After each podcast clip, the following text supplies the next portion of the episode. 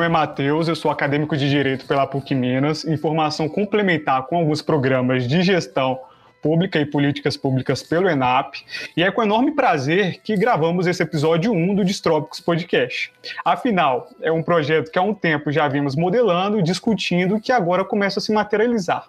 Bom, Antes de apresentar o convidado e a banca, convido a quem ainda não ouviu o episódio zero, ou piloto, a pausar momentaneamente a reprodução deste e conferir, pois vai ser nele que nós iremos expor o que é o Distrópicos, quais são seus valores, objetivos, qual é o formato adotado, como funcionará a formação das bancas de entrevistas e qual foi o tema da primeira temporada. Bom, Agora que eu tenho certeza que você escutou, você já sabe que o tema da nossa primeira temporada é ódio à democracia, do autor, filósofo Jacques Rancière, no qual nós iremos adotá-lo como plano de fundo para os estudos e discussões que nós iremos propor ao longo da temporada.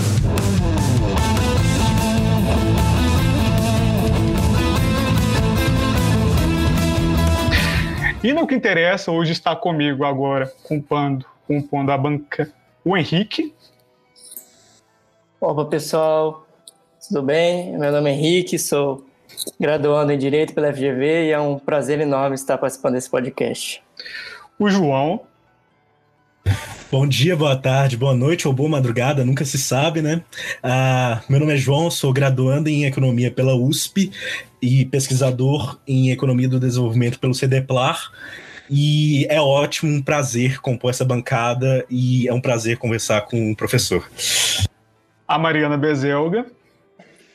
Bom dia, boa noite, boa tarde, boa madrugada, independente do horário. Meu nome é Mariana Bezelga, eu sou estudante de Relações Internacionais com enfoque em Economia na Universidade de Coimbra. Eu sou ex-estudante de Direito, acho que é importante pontuar nesse podcast. E eu também sou pesquisadora nas áreas de Economia Política Internacional, Direito Internacional, e segurança internacional. Para além disso, eu sou membra da Anistia Internacional e para mim é uma grande honra fazer parte desse projeto e é uma grande honra participar desse episódio com todas essas pessoas que eu admiro demais. A Mariana Cabral. Muito boa noite. Primeiramente, é, dizer que é uma honra estar aqui com o professor Pietro. É, eu sou advogada pela IBMEC, sou processualista, atuante da área de contencioso civil e se você é, conhece os centrismos e conhece a Bem-Estar Capital, eu estou nesses projetos e queria dizer por último também, para não ocupar muito tempo, que é uma honra estar aqui com esses amigos queridos, assim, porque pessoas fantásticas. E por último, o Pedro. Uh, boa noite, pessoal. É boa noite, pessoal. Uh, meu nome é Pedro. Eu sou licenciado em História e pesquisador de América Latina, com ênfase em lutas campesinas.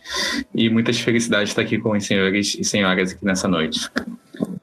Bom, agora temos o prazer de anunciar o nosso convidado, que é o PhD Pietro Nardella Delovo doutor em Ciências Jurídicas e Sociais pela Faculdade de Direito da Universidade Federal Fluminense.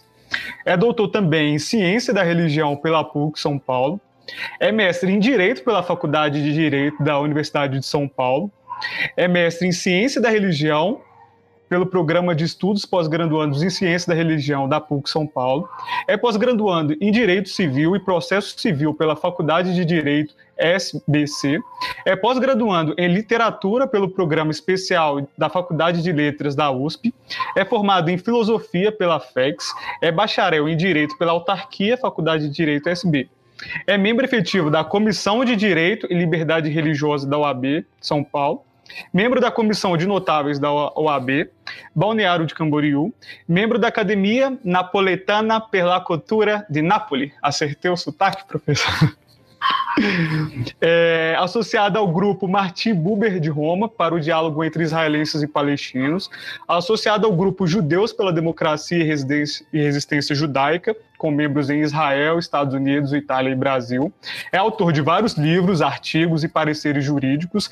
É poeta com vários livros de poesia e de ciências sociais publicados e membro da UB, União Brasileira de Escritores. Em 2004, criou e coordenou o CPPJ, que é o Centro de Pesquisa e Prática Jurídica Professor Gofredo Ortelli Júnior.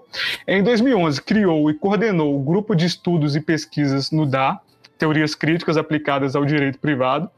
É pesquisador do Grupo de Pesquisas TC, TCLAE CNPq, que é Teorias Críticas, Educação e, e também coordenador no mesmo grupo da linha de pesquisa e é membro é coordenador da linha de pesquisa Direito Civil Constitucional, Teorias Críticas e Educação. É pesquisador do grupo de pesquisas Veredas, PUC São Paulo. É professor desde 1900 de literatura, direito civil, filosofia, direito processual civil e direitos humanos em vários cursos de graduação e pós-graduação, entre os quais Universidade Federal Fluminense, Faculdade Padre Anchieta e Escola Superior da Advocacia. Direito Emerge, que é a Escola de Magistratura do Estado do Rio de Janeiro. Atuou também como professor visitante na Faculdade de Direito da USP, abordando o tema Direito Hebraico Comparado. É pesquisador bolsista CAPES Fundasp no programa de estudos pós-graduandos da PUC São Paulo, abordando o tema Direito, Direitos Humanos e Judaísmo. Atualmente também desenvolve estudos e pesquisas em Nova York, Nápoles sobre ilegais, imigrantes e outros invisíveis. Bom, é, eu esqueci de algo, professor? é, professor, primeiramente eu gostaria que o senhor falasse um pouco do seu, da sua trajetória acadêmica, das suas linhas de estudos e da sua produção, porque como podemos conferir aqui no seu currículo, é bem diversificado, o senhor transitou bem entre as ciências sociais, entre as ciências humanas, indo de direito, à literatura, é, à filosofia, à religião. Eu gostaria de que o senhor nos explicasse por que tal diversificação e como toda essa diversificação se juntou na sua produção. Boa noite, Matheus. Boa noite, Mariana Cabral. Foi a última, agora está sendo a segunda, depois do nosso moderador. Boa noite, Henrique, Pedro Araújo, João Pedro, Mariana e todos estão é, participando deste projeto, que, aliás, merece todo o meu aplauso, muito bacana. Estou muito feliz e honrado de estar aqui com vocês. Já vi que estamos é, na mesma linha. Né? É, na verdade, Matheus, a tua pergunta é o seguinte: é, eu tenho tempo para alguma outra coisa? Tenho. Tenho tempo para bons vinhos, bons cafés com os meus estudantes, meus, meus orientandos, é praxe isso. E eu fiz uma opção é, pelo mundo da academia e da pesquisa.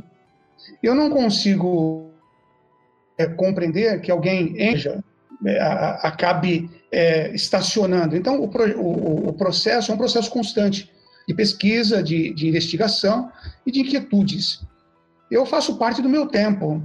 Eu sou presente no meu tempo.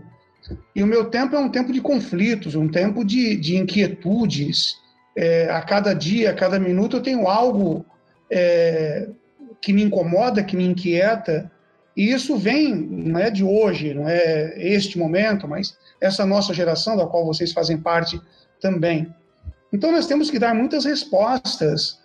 É, as minhas primeiras investigações começaram quando eu descobri que havia uma diferença entre doutrina, manuais, sinopses, resumos, resumões esquematizados. Ou seja, a doutrina, a, aquilo que é só manual, que é bom também, mas não é doutrina, mas que é apresentado como doutrina, e essa porcariada toda editorial que é apresentada para os estudantes no sentido quase de anestesiá-los e anestesiar a sua crítica.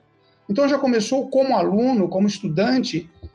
É, o primeiro poema que eu escrevi foi Lamento de Quintanista, publicado várias vezes nos meus livros de poesia, acabou.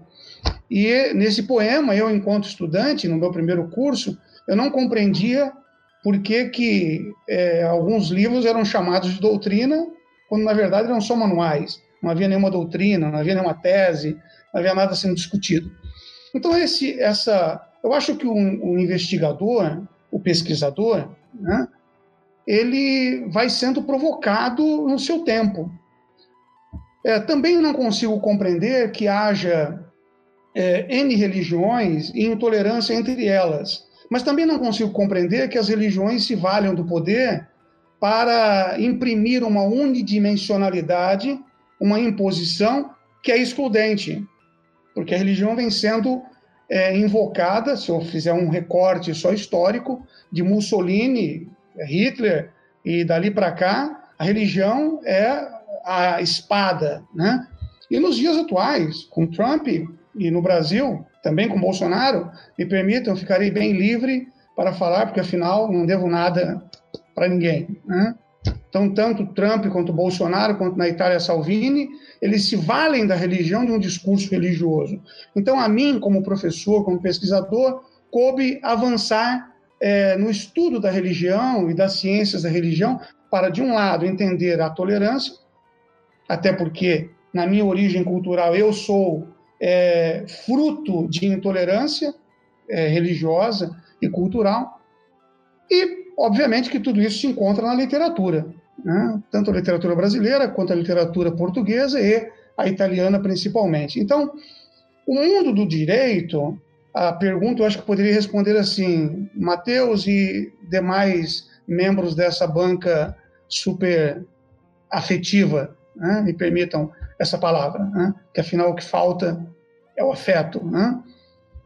É, é, eu, eu, eu tenho algo assim, como que eu posso entender direito, que é uma das áreas que eu avancei, se na verdade não existe um curso de direito? O curso tradicionalmente é de ciências jurídicas e sociais, e não de direito. Então houve uma decadência para o direito, e hoje as pessoas dizem: Ô Matheus, você está fazendo um curso de advocacia, virou o que eu chamo de advocacialização do ensino jurídico. Né?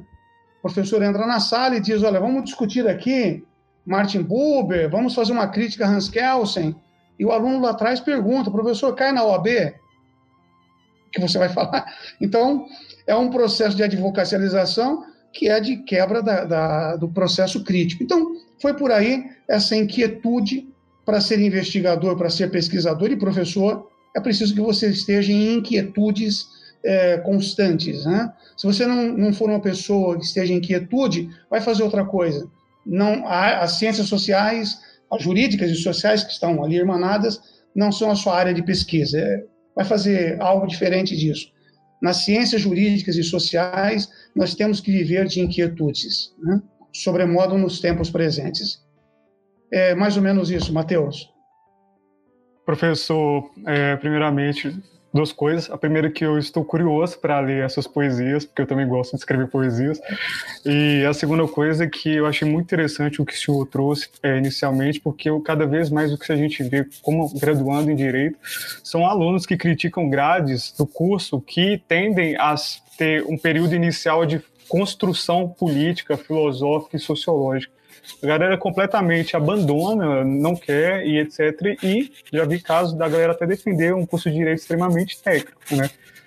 O que é bem prejudicial quando a gente lê as críticas sobre críticas sobre a instrumentabilidade, tecnicidade e é isso. Bom, partindo agora para o permita tempo... só uma palavrinha, Matheus, uhum. só para completar ah. isso que você falou. E crítica da razão prática, né, professor? É. Houve uma época em que o problema era técnica. Uhum.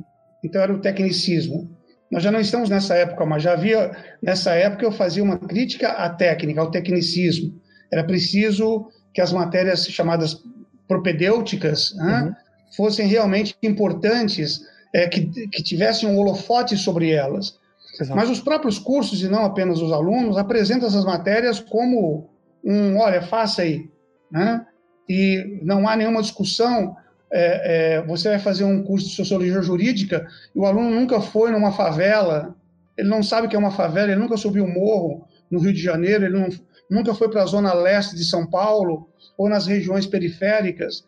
Que sociologia é essa? Né? Ele vai fazer economia, ele não sabe o preço do pãozinho, ele nunca foi sequer fazer um, um, uma prática jurídica no mercado pegar um que é, significa pegar um carrinho e colocar as coisas dentro do carrinho, falei, quanto custa isso? Né? ou ir a um pátio de fábrica. Então, a questão não é mais técnica. Nós saímos disso, chegamos num ponto que estamos abaixo do tecnicismo agora.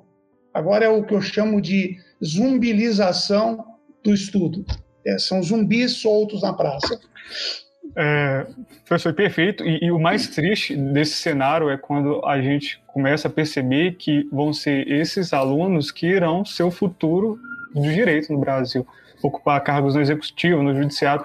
E isso me entristece bastante porque eu penso, pô, serão essas pessoas que decidirão o futuro de outras pessoas, pessoas completamente elitizadas e que estão dentro de uma bolha. É, perfeito, concordo muito com o que o senhor falou. Entrando agora para o tema da temporada, eu gostaria de saber, na sua opinião, professor, o que o senhor compreende como ódio à democracia e como este ódio se manifesta aqui no Brasil. Muito bem. Bem, primeiramente, o ódio à democracia, ele não, não é uma frase de efeito, né? é um retrato de uma sociedade não apenas brasileira, como latino-americana, todo, toda é, comunidade interamericana e no, no, mundo. O que, que nós temos é, como talvez um pano de fundo ou talvez um promotor deste ódio, né? A insistência numa, num, num mundo unidimensional. O mundo ainda não entende o que, é pluralidade, o que é pluridimensionalidade os discursos continuam sendo muito fortes, muito é, eficazes. Né? É, são é aquilo que nós chamamos de pregação em qualquer sentido, principalmente religioso, mas não só religioso. Também a pregação em sala de aula, também a pregação é, na política. Né? O ato de pregar uma ideia sem ouvir o outro. Bem, eu já comecei a matar a democracia aí. Porque a democracia exige de mim que eu tenha um pressuposto de pluralidade ou de pluridimensionalidade, que eu possa enxergar várias ideias como ideias que se compõem dentro de um processo dialético, e não dialético no sentido marxista, me permitam e me perdoem os marxistas, mas no sentido prudoniano, de Proudhon. Não é a dialética que elimina a tese, é a dialética que se completa com a tese é um pouco diferente da dialética marxista. Aliás, Marx e Proudhon discutiram isso. É, eu diria sempre que Proudhon é o, é o mestre de Marx nos três meses que viveram na França. Proudhon deu aquele, digamos, a excitação para Marx, mas a dialética de, de Proudhon não é assim. A tese se encontra com a, com a antítese e vira uma síntese e desaparece. Não, não, as coisas se completam. Aí está o princípio da pluralidade. Nós continuamos no aperfeiçoamento, ou seja, a tese, a antítese continua. Para que eu possa viver numa democracia, eu tenho que entender que as pessoas são diferentes, ou, se eu quiser, um texto do Mário Quintana, o poeta gaúcho, democracia dará a todos o mesmo ponto de partida. Não somos iguais, mas temos que ter o mesmo ponto de partida. E é complicado você ter um ponto de partida em países como os Estados Unidos e o Brasil, vou citar esses dois, onde meu foco de pesquisa é maior, que são países não apenas é, com um abismo de diferença social, mas que são diferentes, inclusive, quanto à denominação da sua própria nacionalidade. No Brasil, você tem brasileiros, que eram os comerciantes das coisas do Brasil. Essa palavra nunca foi nacionalidade. No latim não tem eiro como nacionalidade. Eiro é atividade, é o leiteiro, o padeiro, o caminhoneiro. E havia lá os brancos nascidos no Brasil, os brasilianos, que não tiveram direito a registros, porque eles eram filhos do nada, aqui nada no sentido anterior, e não tinha registro para eles, porque só se registrava católico, quem era do casamento legítimo. Então havia um casamento legítimo, uma sucessão legítima. E os brasilienses que são os originais da Terra. Então, você já tem uma destruição da diferença aí. Ou seja, esse não faz parte, o branco nascido aqui. Somente o brasileiro, né, o comerciante. Então, a origem do Brasil e dos Estados Unidos leva a um ódio pela democracia, porque, primeiramente, eu tenho ódio do diferente, daquele que não é como eu. E eu quero que ele seja como eu, quero que todo mundo tenha aí usando um pouco do Pink Floyd, aquela coisa da máscara, ou então do, do martelinho, todo mundo igual. Né? Então eu acho que começa o ódio pela democracia aí. E nos últimos tempos, existe um ódio a partir de, de, políticas de afirmação, como no caso do Brasil, a partir de 88, em que as portas se abriram para grupos que estavam excluídos completamente, como o LGBT, como a mulher, como crianças, enfim, idosos, todos foram começaram a ser incluídos. Alguém que tinha uma, uma digamos, um privilégio passou a entender que não, que não era bem assim. Então também há um ódio aí quando alguém conquista um posto. Isso ficou claro na discussão, por exemplo, da, do direito das empregadas domésticas. Né? A, as justificativas para o não direito eram as mais estapafúrdias é, que nós pudemos ouvir na época. Ou seja, o outro não tem direito a vir para o mesmo ponto de partida. Então, eu acredito que se nós não tivermos esse ponto de partida, e aqui eu estou sendo muito objetivo, eu não sou igual ao outro. Se eu ler 10 livros, eu sou diferente de quem leu um. Se eu ler mil livros, eu sou diferente de quem leu 100. Mas se eu não tiver o mesmo ponto de partida, o problema é quando você joga o outro para quem do ponto de partida.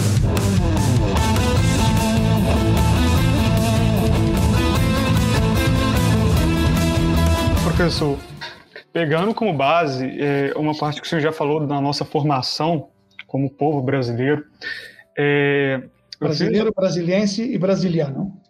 Perfeito. É, eu gostaria de fazer uma pergunta que entra um pouco nisso. É, no livro O ódio à democracia, o Jacques Rancière, ele cita o Jean-Claude Miner, que trabalha bastante com a ideia de que a Europa democrática nasce a partir do genocídio. O Rancière amplia a discussão no sentido de que regimes democráticos nascem a partir do genocídio. Bom, a gente toma isso como a primeira premissa. Em paralelo a isso, o Foucault, em um livro brilhante que eu gosto muito, que é o Em Defesa da Sociedade, ele inverte a máxima de Clausewitz, que falava que a guerra é a política continuada por outros meios. Foucault defende que a política que a guerra é continuada por outros meios. Ou seja, quando tem o início do Estado, não há um armistício, não tem uma paz. Assim, o que há é uma manutenção de conflitos de discursos, pretensões e direitos, porém agora em um ambiente regido pela legalidade e pela institucionalidade. Sendo assim, eu te pergunto, o senhor já começou a falar no caso da nossa formação como povo, mas agora nossa formação como povo e como Estado, como que se aplica essas premissas e qual é o papel do direito nessa guerra dentro do nosso território, dentro de um ambiente legal, dentro de um ambiente de institucionalidade? Bem, primeiramente, é, se nós pensarmos em termos de história, é, a luta é sempre uma luta emancipatória. E você só pode se emancipar de alguma coisa que te prende. Então você está num processo de constante é, escravização, ou extermínio, ou destruição, e você se levanta num processo é, de luta. Isso vale para uma pessoa, vale para um grupo, vale para um país, para a Europa inteira, para o Brasil, enfim. Então, me parece que é, esta premissa ela é verdadeira, porque o contrário disso seria uma fantasia teológica, de que houve um tempo de paraíso e daí vem todo um discurso de queda. Então, na verdade, você está trabalhando na queda. Quando em termos materiais, em termos realistas, você sempre teve um conflito. Né? Temos lá Heráclito dizendo que o conflito é o pai de todos. Né? Na tradução em português, a guerra é o pai de todos. Né? Então você tem um processo é, de constante destruição. Eu vou entrar num assunto que talvez vocês perguntem, mas eu só vou deixar um, um ferrinho aqui para depois a gente retomá-lo na pergunta de algum outro colega é como falarmos de direitos humanos. É um processo sem fim. Porque sempre haverá alguém, um grupo ou uma pessoa que se levanta no sentido destrutivo, de eliminação do outro. Então, me parece é, que você está num constante processo emancipatório de alguma coisa é, destrutiva. No caso do Brasil, e quando nós falamos em, em sistemas de legalidade, de legalidade, né, é o que nós encontramos, eu desenvolvi uma tese na USP sobre isso, a crise sacrificial do direito, né? ou seja, os sacrifícios que eram uma resposta para a violência, eles continuam agora de forma jurídica e judicial. Aliás, os juízes da antiguidade eram os curandeiros, né? aqueles que diziam o direito. Né? Você, você teve uma substituição. Quando você tem um sistema é, legal, vamos, vamos dizer, sistema constitucional, primeiramente, né? que é muito recente, quando nós falamos em Constituição, nasceu ontem, esse sistema constitucional que estabelece um Estado chamado Estado constitucional, ele pode ser mais ou menos inclusivo. Aí depois teremos abaixo dele os, as leis de inclusão, as leis de políticas públicas e assim por diante. O que, que nós observamos? Que mesmo nesse Estado que é um Estado constitucional, ou se quisermos legal constitucional, ou jurídico constitucional, você tem um constante embate contra direitos, ou o conflito de direitos. Né? Conflito de direitos quando duas ou mais pessoas se julgam é, titulares de um direito X, ou de, de um direito subjetivo. Mas tem também o processo de destruição de direitos. E aqui nós temos que apontar, não tem como não apontar, dentro dessa perspectiva de, de, de conflito e de emancipação, a própria conquista dos, dos direitos sociais que advém de um processo anterior de violência, de, de, de, de, de concentração de capital. Né? E aqui não estou fazendo nenhuma crítica ainda de política econômica, não é isso. Mas havia um, um, uma, uma uma exploração absurda, né? e como resposta a isso, todo o século XIX foi de lutas sociais, a culminar no começo do século XX com os chamados direitos sociais, que qualquer um que passa pela, pelo estudo de direitos humanos sabe disso. Mas não é um, não, não tem um fim para direitos humanos, é um processo continuado. Se nós buscarmos lá atrás no mito de Lilith, Lilith foi a primeira mulher que começou o primeiro processo libertário de si mesma contra a imposição masculina. Né? E daí vem uh, a, a, ela individual, ela dentro de um grupo e assim por diante. Eu acho que hoje no Brasil que tem uma perda de direitos, estamos num processo contrário. Né? É, o exemplo que eu ia dar é exatamente a reforma trabalhista. Há uma reforma trabalhista, mas não há uma reforma empresarial. Eu sou muito tranquilo para falar das duas áreas, que eu gerenciei empresas por muitos anos, fui diretor de empresas, e também fui advogado de sindicato dos trabalhadores. Então eu conheço um lado e conheço o outro com muita tranquilidade. E me encontrei na Fiesp fazendo a ponte entre trabalhadores e empresários. Eu não acho que temos que ter um discurso anti-empresário, mas é meio complicado quando a reforma é só de um lado e não há uma reforma do outro. Então, eu acho que aí temos uma perda de direitos dentro de um sistema legal, ou seja, eu uso a lei para retirar direitos. Pô, Delova, seu Delova, achei muito interessante essa sua explicação e fazendo um link com isso, também com direito civil e o direito sendo usado para negação do direito civil, temos a história dos Estados Unidos, que até os anos 60 os negros não tinham direitos civis, não eram cidadãos americanos em si. E então, a gente pode ver que mesmo no Estado democrático há a, a utilização do direito como ferramenta para a negação do direito. Como o senhor enxerga isso dentro da democracia e como combatê-la e impedi-la, já que a legalidade, a legalidade permite acontecer isso? Quais entradas a gente pode fazer para que isso não aconteça de novo? Obrigado, Pedro. Prazer em ouvir aí a sua pergunta. Né? É... Olha, eu não reconheço direito que não seja direito advindo de luta. Direito é luta. Quando eu digo direito, estou falando de um direito emancipatório. Né? Não estou pensando num direito imposto de cima para baixo. Direito é luta. É luta constante. Você citou aí o exemplo dos direitos civis norte-americanos, e nem precisamos ir tão longe. Né? Poderíamos citar como talvez um, um exemplo, uma comparação, mas o Brasil está transbordante, né?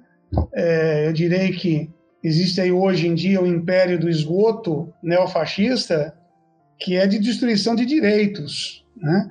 E eu não estou falando de direitos mais à esquerda ou mais à direita, mas de direitos constitucionais, de direitos fundamentais. Porque essa coisa da bandeira, ou da banda, eu chamo de bandeirola, né? costumo dizer para meus alunos: olha, você não vai ficar mais de esquerda se você carrega uma bandeira vermelha. E nem você vai entender o meu anarquismo se você tatuar um A na bunda. Você não vai ser anarquista por conta disso. É preciso que você entenda o que é luta. E luta não é apenas a luta de barricadas, também ela, às vezes, é uma luta. Mas nós temos a luta jurídica. Agora, eh, Pedro e todos os demais, como lutar quando o conhecimento, exatamente do direito, é um conhecimento raso? Me permita uma palavra ela não é muito boa para uma gravação dessa, mas ela é muito expressiva. Um direito vagabundo, nesse sentido de raso demais. O fulano, ele, ele não sabe como ajuizar uma ação. Como que você consegue lutar se você não tem o conhecimento da técnica? Como que você consegue falar em direitos fundamentais se você nunca leu o artigo 5 da Constituição Federal de 88? Quer dizer, você não lê o artigo 5 que é, digamos, o primo bom do AI-5, você fala contra o AI-5, nem estudou o AI-5 e nem o, artigo 5 Então, existe um conhecimento muito raso, que é essa coisa da centrífuga nos cursos jurídicos, e aqui eu sou professor tanto da, da, de públicas quanto das privadas. Todas elas estão no mesmo processo de destruição de um conhecimento. Uma das armas está é, digamos, é, ela é inútil. As pessoas não têm conhecimento do direito, né? Você vê que a, a, quando você assiste, por exemplo, a uma defesa de um lado ou do outro, sobretudo aí nos embates do STF, os argumentos são aqueles mais miseráveis é, que existem. Então a nossa luta começou a ficar uma luta meio fraca, ou seja, a minha barricada não é tão forte assim. É preciso entendermos o sistema jurídico como ele é. É, tenho repetido isso um milhão de vezes. Pessoal, quer lutar? Põe a bunda na cadeira da biblioteca e estude. Porque não há nenhum revolucionário burro, não há nenhum asno. Os caras conhecem, as pessoas precisam estudar. Então, esse é um ponto. Conhecendo o direito, Pedro, nós precisamos fazer com que ele valha com os recursos que nós temos. Quando o mundo jurídico terminar, aí nós precisamos pegar em armas, aí não tem jeito. Também será legítimo. Também será legítimo como aconteceu na Segunda Guerra Mundial, as brigadas pegando em armas. Chega um momento que você não tem mais direito. Há uma destruição completa do sistema jurídico, como aconteceu com aquelas leis de Nuremberg, que foram leis que tiraram direitos. E aí começou o processo que culminou não apenas com a morte de 6 milhões de judeus, mas de 16 milhões de pessoas, nas quais 6 milhões de judeus mas tivemos negros, homossexuais, ciganos, testemunhas de Jeová, enfim, um, um sem número de pessoas. Você começa a relativizar. Onde que, eu, onde que eu termino a minha negociação nessa luta? O mínimo de direitos fundamentais. Abaixo da linha eu não consigo descer. E nem desço. Né? Podemos discutir mais à direita, mais à esquerda, sem problema. Mas a minha base tem que ser direitos fundamentais, que é uma conquista deste mundo, é o que nós temos em mãos. Quando nós falamos aqui, para terminar já a resposta, quando nós falamos em direitos humanos, existe aí uma bestificação, uma bestialização, uma idiotização que chama direitos humanos de direitos humanos. Quando eu entro numa sala falando disso, já peço para as mulheres todas saírem da minha aula. Meninas, por favor, se retirem. É a primeira coisa que eu falo. É o impacto. Mas como? Não. Até algum tempo atrás, vocês não tinham direito de estar aqui na sala de aula então, por que, que vocês querem ficar aqui? Qual é o motivo de ficar aqui? Existe uma conquista é, de, de direitos civis, como você colocou, em relação à mulher? E se a mulher conquistou o seu espaço, por que não o gay? Por que não a lésbica? Por que, que te incomoda tanto encontrar dois homens se beijando no, no, no, no corredor? Por que não um homem e uma mulher se beijando não te incomoda tanto? Então, é um processo constante de luta, em que você tem que, às vezes, bater firme, mas bater firme com inteligência, para conquistarmos esses direitos. Veja que Estados Unidos ainda não conquistaram esses direitos civis. Está aí a morte de George Floyd, quer dizer, isso foi ontem. E não é porque o Estado simplesmente é, é falido, é porque em algum momento nós perdemos o, o curso da história e elegemos é, neofascistas como o caso do Brasil, o caso dos Estados Unidos e também é, da Itália. É um, um processo histórico. A, a pergunta é: você está preparado para isso? Ou você ainda acredita em Papai Noel?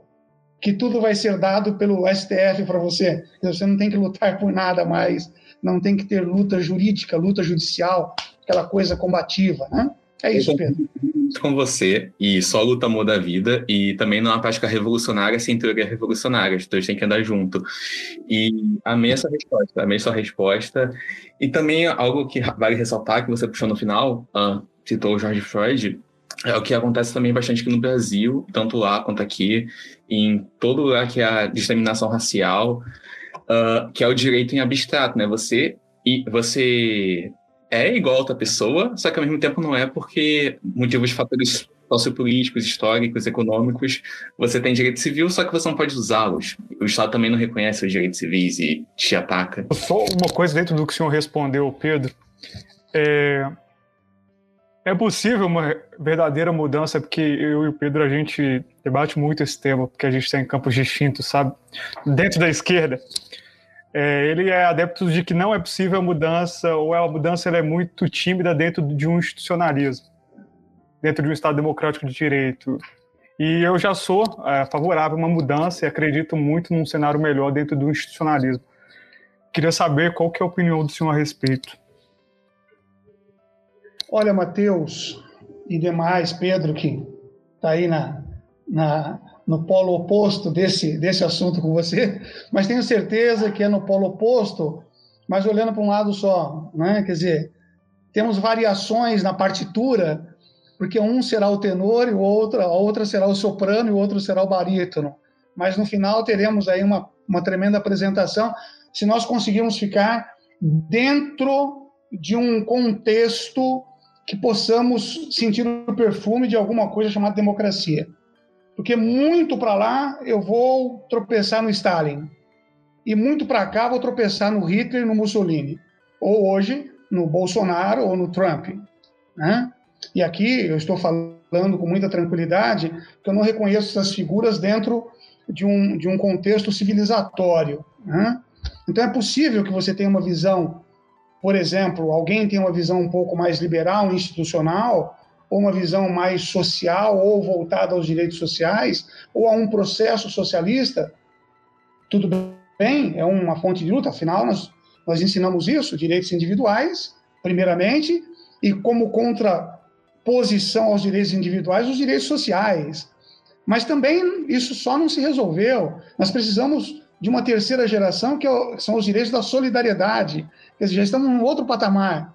É, primeiramente, a conquista do direito individual, que precisou de um contraponto, direitos sociais, e depois de uma solidariedade. Então, já fazendo um recorte desses três momentos históricos em que vivemos. Né? Bem, eu ainda acredito na institucionalidade. Por que eu acredito ainda na institucionalidade? Porque do, do outro lado da institucionalidade eu tenho que pegar em armas eu tenho que ir para um campo que é um campo violento. Então, não estou dizendo que não seja necessário em algum momento. Por favor, ninguém aqui é inocente. Né?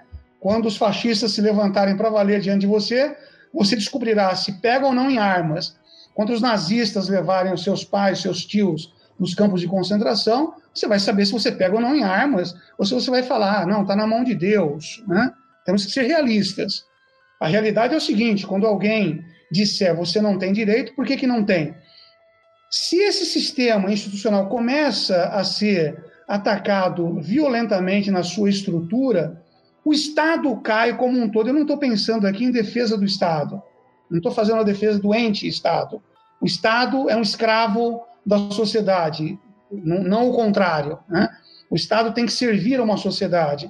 Então, eu preciso olhar para essa sociedade, eu preciso organizar ou ajudar na organização dessa sociedade dentro do que eu posso.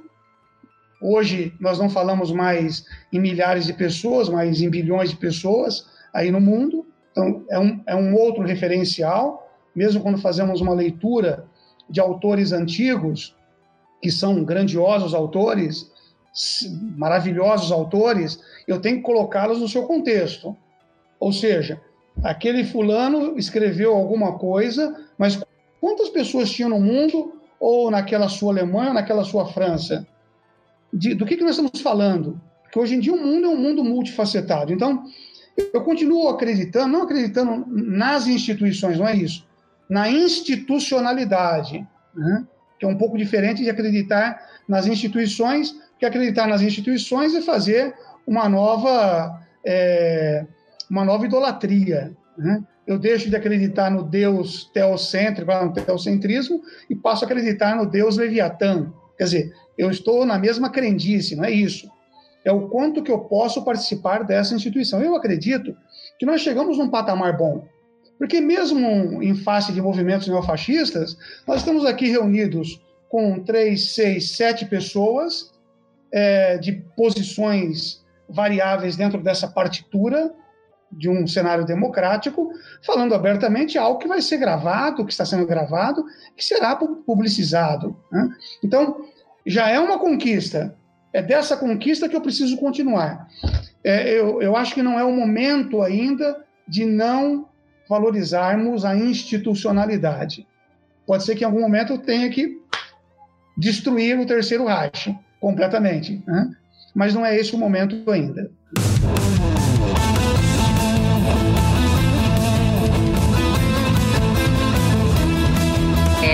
Muito boa sua resposta. A pergunta não foi minha, mas fiquei admirada, não poderia concordar mais.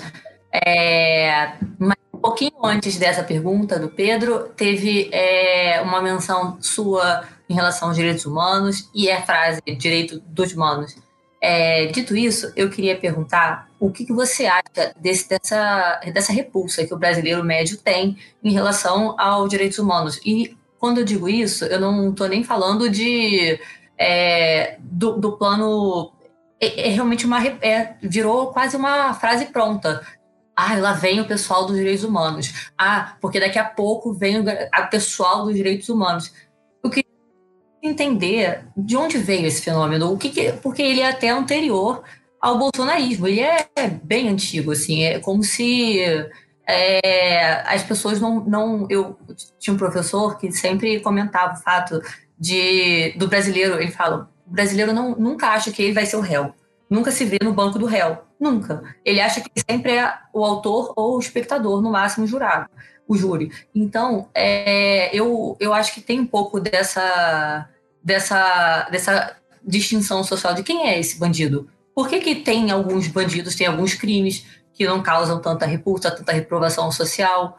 E por que, que é, a, a, galera dos direitos humanos é tão atacada? E, e, e pior, o brasileiro médio sabe o que são direitos humanos?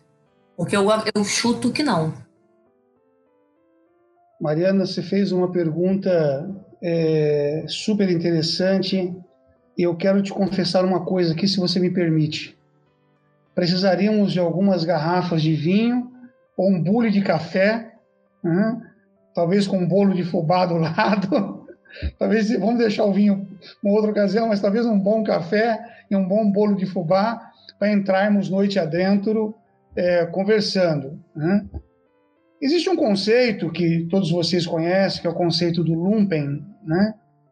muito mais em relação à consciência de classe inicialmente, mas nós expandimos esse conceito para todas as outras áreas. Então, nós usamos o conceito de lumpen também para a questão da cidadania, para a questão de gênero, para a questão da tolerância, e enfim, assim por diante. Um dos pontos fundamentais, Mariana, um dos pontos, um, não é o único, porque ninguém aqui é pregador de verdade, se, senão nós vamos cair mesmo, na mesma vala comum, né? Um dos pontos é o fenômeno da formação religiosa do brasileiro, fazendo um recorte do Brasil agora, né? É, o brasileiro, ao longo desses 500 anos, ele veio primeiramente com uma formação jesuítica, né? e veja que até uma sala de aula é a reprodução de uma igreja nos moldes jesuíticos.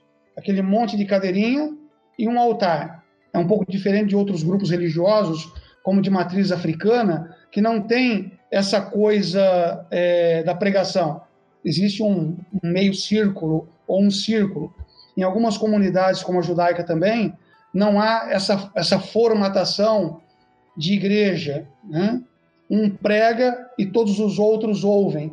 É muito mais dialético, é o encontro de pessoas que falam. Acontece isso nas matrizes africanas. Veja que se você vai a um terreiro, que é muito interessante, inclusive, você não tem um pregador ali, você tem uma experiência religiosa. Então, talvez um dos pontos a ser considerados, e aqui eu estou falando em termos de, de fundamentos, né, de formação mesmo, é essa visão é, pregacional que é, formou o brasileiro. E o brasileiro aqui, seja ele de origem branca ou o brasileiro que, uma vez abolida a escravidão, é, esse ser humano negro passa a ser contado como é, pessoa, que até então era res, era coisa, né? fazia parte do patrimônio de uma outra pessoa. Mas depois da, da abolição, ele continuou a ser atacado pelo viés religioso. Há menos de dois anos atrás, um determinado deputado disse que os negros devem servir os brancos porque ele encontrou isso na Bíblia, na maldição de Noé em relação a um dos seus filhos, chamado Cã. Noé teve três filhos no mito, aqui na narrativa noética, é, Shem, Jafé e Cã. E Cã é o pai dos africanos. Como Noé deu uma reprimenda é, lá no campo, que o Cã encontrou Noé bêbado, depois do dilúvio, ele plantou uma vinha, encheu a cara, ficou bêbado, ficou pelado. Imagina um homem um idoso bêbado fazendo atrapalhada dentro da sua, da sua barraca, e o seu filho chega e encontra. E depois fala para os outros que o pai estava tava nu. Aí no outro dia o pai dá uma bronca no cã, quer dizer, faz uma maldição em hebraico, que não é uma maldição para o futuro, que não existe maldição para o futuro no mundo hebraico, não é um mito hebraico. Né? A maldição é uma palavra dura que você fala na hora para a pessoa: olha, você errou nisso. Mas como a tradução foi para o grego e o grego passou a entender a, a, a, maldição como futuro, então todo negro é maldito porque lá atrás, lá atrás, no, no texto bíblico, Noé amaldiçoou o pai dos africanos, dizendo: você vai servir os seus irmãos brancos, ou Jafé, que é o, o mito do asiático. Né? Então você tem aí uma formação. Depois tem uma explicação que vem com Paulo Freire. O oprimido, para logo, se torna opressor. Então, no momento em que você conquista algo, você está numa situação periférica, de exclusão. Mas quando você tem acesso a um posto qualquer, você passa a olhar os seus iguais com desprezo, porque você tem uma necessidade de se tornar igual ao seu opressor agora. E para ficar igual a você tem que continuar oprimindo. Opressão não tem a ver com direitos humanos, né? tem a ver com libertação, tem a ver com emancipação. Então, existe muito isso, por exemplo, nas camadas do Rio de Janeiro, você é do Rio, eu trabalho no Rio, é, essa coisa do ódio do pobre contra o outro pobre, né? É, e nas periferias de São Paulo também. Né? Eu fiz vários grupos de pesquisa em São Paulo e também no Rio de Janeiro, e ach... no começo eu fiquei assim abismado, né? É, por conta do ódio que havia de uma pessoa excluída em relação ao outro excluído. E, por último, um discurso que é um discurso perverso, que também é anti-direitos humanos, que é o discurso da meritocracia, com fulcro na religião.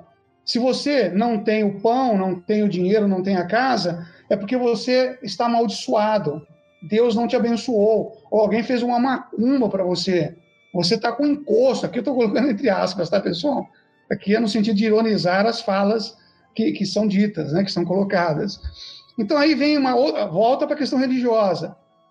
Então você é um maldito, se você é um maldito, não tem que falar em direitos, porque direitos não combina muito com a pregação religiosa, infelizmente, excetuando grupos que são emancipados, como por exemplo a teologia da libertação, o padre Júlio Lancelotti, tem um pastor no Rio de Janeiro que é da comunidade é, luterana, é, e outros grupos espíritas que já estão numa outra dimensão.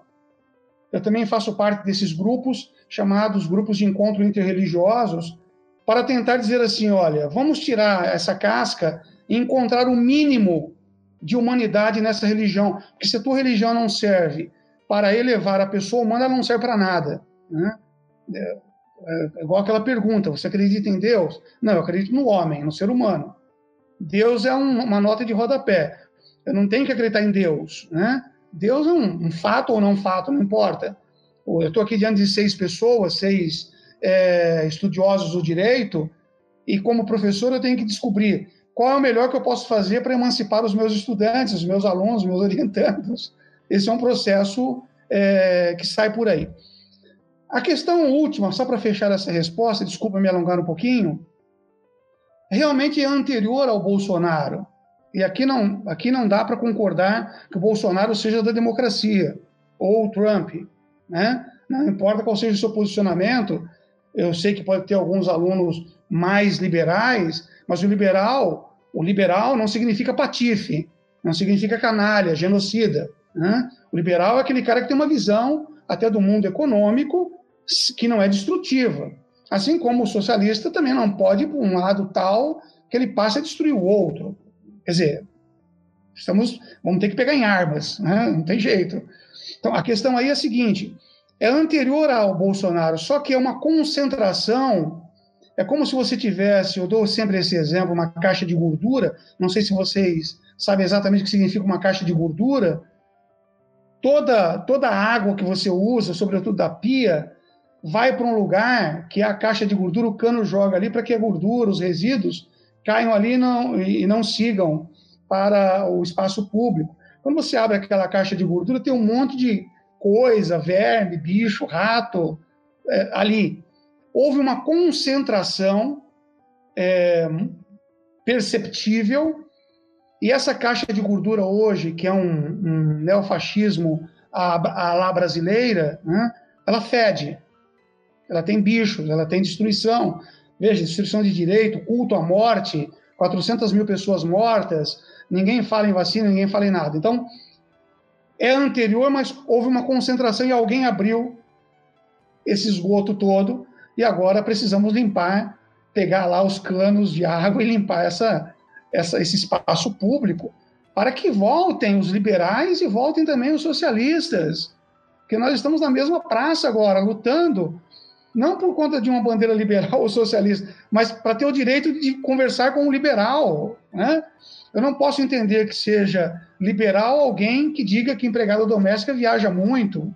Quer dizer, está fora do meu parâmetro e até o respeito que eu tenho pelos liberais. Né? E assim por diante. Tá? É isso, muito obrigada Mariana. pela resposta. Foi excelente, concordo em gênero, número e grau. A minha questão ao senhor também é referente aos direitos humanos é assim, dentro da dimensão dos direitos humanos, a gente pode assumir, assim, inegavelmente, que o atual governo é criminoso. Entretanto, por que se tratando das instituições domésticas, essa situação é tão complexa? Ele é criminoso para o direito internacional, para a jurisdição internacional, no caso, para o ordenamento jurídico internacional, mas por que dentro do nosso país isso não é tão enxergado? Dentro, da, dentro das nossas instituições existe uma limitação para isso. Olha, Mariana, é, nós podemos dizer, no sentido até filosófico ou crítico, né, que o Brasil tem um governo criminoso, né, criminoso, é, por conta do que nós estamos enxergando, do que está sendo visto e do que está sendo falado, né? É criminoso que eu mande você Mariana. Então, eu te encontro no pátio da faculdade, né? Que é o lugar que eu mais gosto de estar com os meus alunos, que é ali que as aulas acontecem de verdade, no pátio, no café, né? Sobretudo quando os alunos pagam o café e o pãozinho de queijo, aí fica mais interessante a aula ainda. Então, quando eu te encontro lá no pátio, digamos, ou um outro estudante, vamos pensar em você agora, e você me fala que está sentindo alguma coisa, física, no sentido médico, né? E eu, que tenho uma grande pesquisa, experiência, anos de, de luta nas ciências jurídicas e sociais, eu te receito um medicamento. Eu estou sendo um criminoso, porque eu nem sei o, o que significa esse medicamento para você naquele momento. Assim como para qualquer outra pessoa. É diferente do medicamento que a avó de vocês, a bisavó, é, receitava, porque aqueles medicamentos eram quase que naturais, então era uma outra pegada, era um outro conhecimento. Então veja, aí você já tem um dado complicado. E o, o, o negacionismo, que é criminoso. Se eu nego que existe um problema diante de mim, esse problema existe, é como eu negar, olha, esse fulano aqui, ele ele está praticando uma violência sexual contra essa mulher, digamos. E eu estou negando, não, não, não está não. Não, não está não. Ou alguém que está uh, espancando os filhos. Eu estou vendo a criança lá com hematomas, o nariz quebrado, o dente quebrado tal. Não, não. Eu não posso me meter nisso porque é problema da casa ali, até que a morte aconteça. Então, pelos é, resultados, é possível dizer existe um, um crime em, em execução ainda, inclusive. Ele não chegou ao final. Né? Não, não há um crime assim, terminou o terceiro racha, agora vamos julgar os nazistas. Não, não terminou isso ainda. Isso está longe de terminar. Num cenário internacional, ainda é, existem apenas, é, digamos assim, movimentos no sentido de reconhecer determinadas atitudes, como genocídio, por exemplo, crimes contra a humanidade, mas ainda não chegamos lá. Existe só um discurso ainda, né?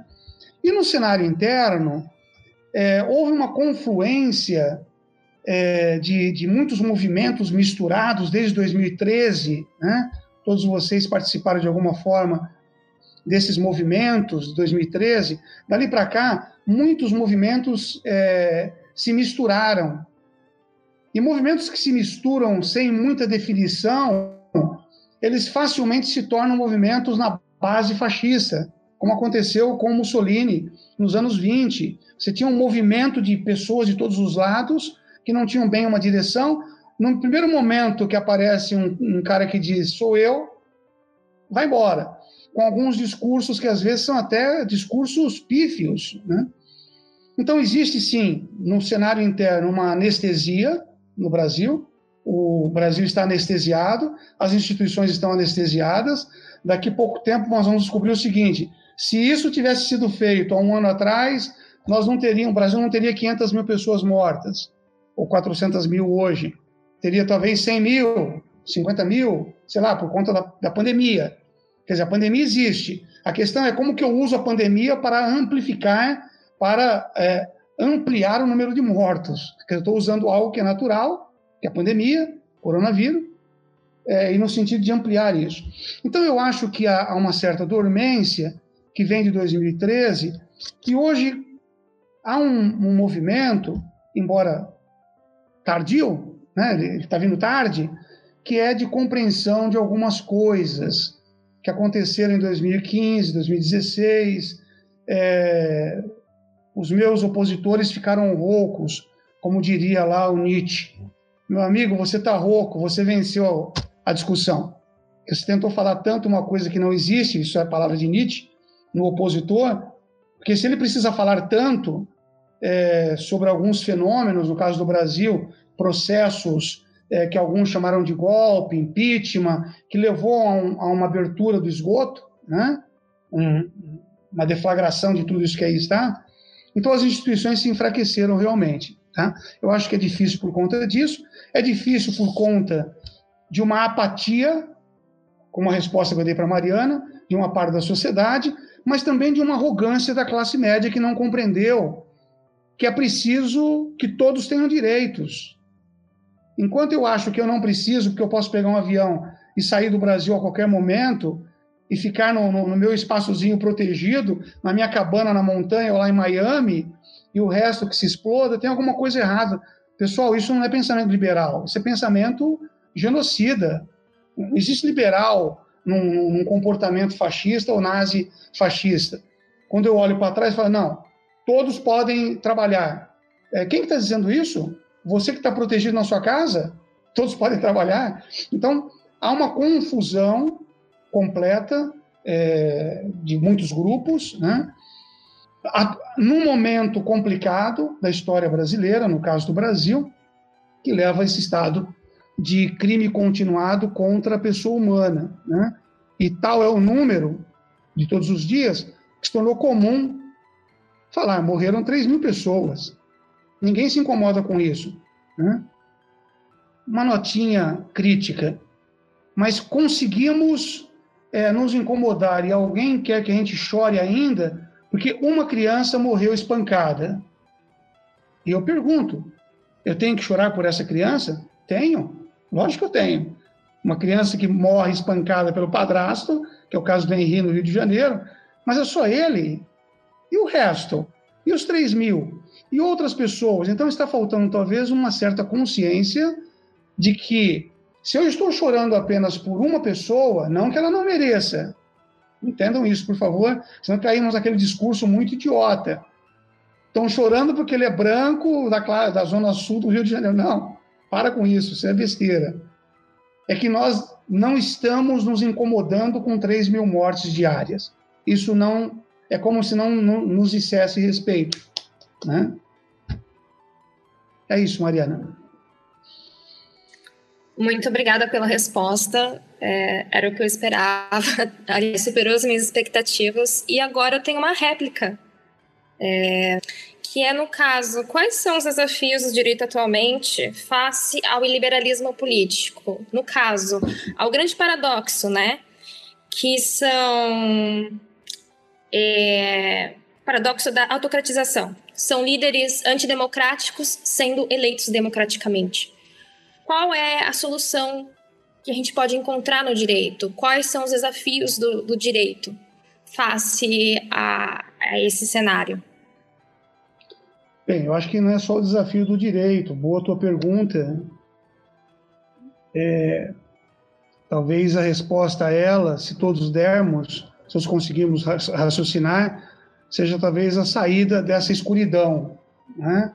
Você começou falando bem uma palavra, eu vou responder já faz, pegando a palavra. Você falou liberalismo. Né?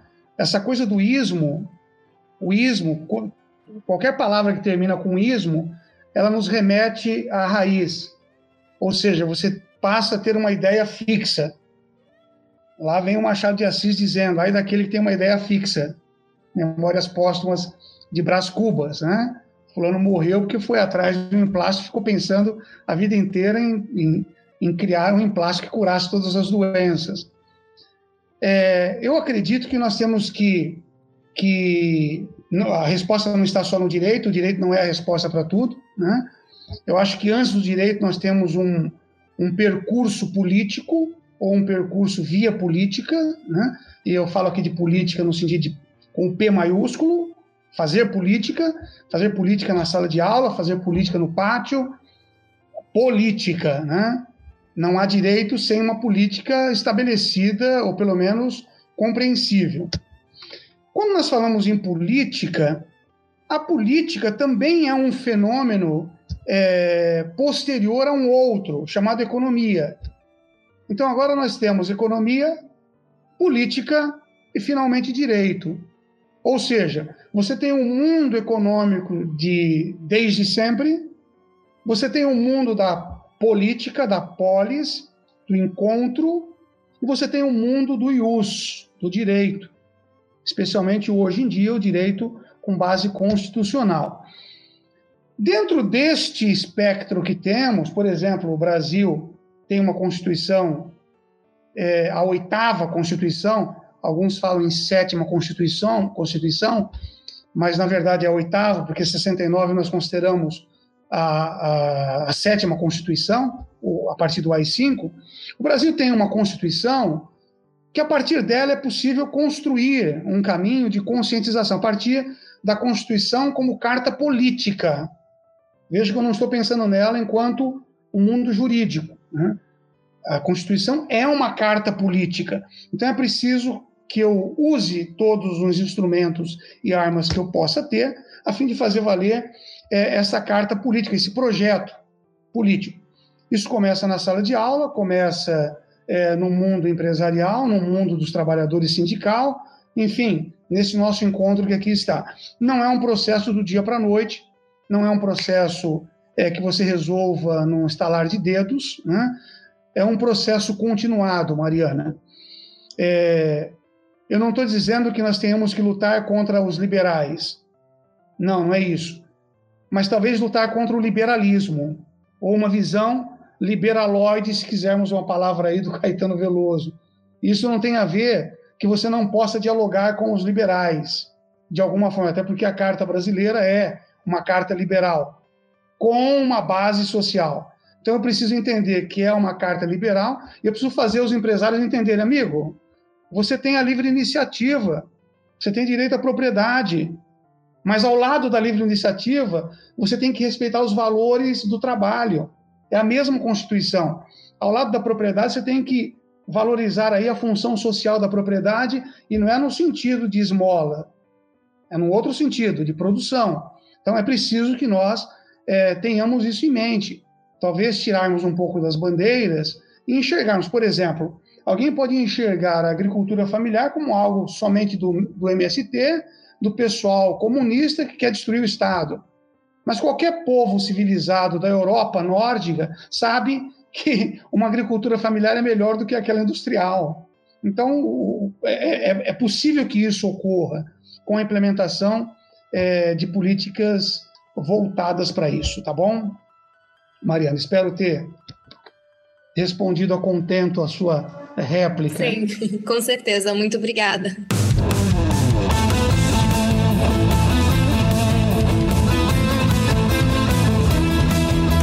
Professor, é, ainda nesse contexto de pensar em soluções para essa questão do, desse ódio, dessa instabilidade democrática, abordando um pouco da, do contexto do Brasil atual, do governo Bolsonaro, que promove um pouco dessa instabilidade democrática.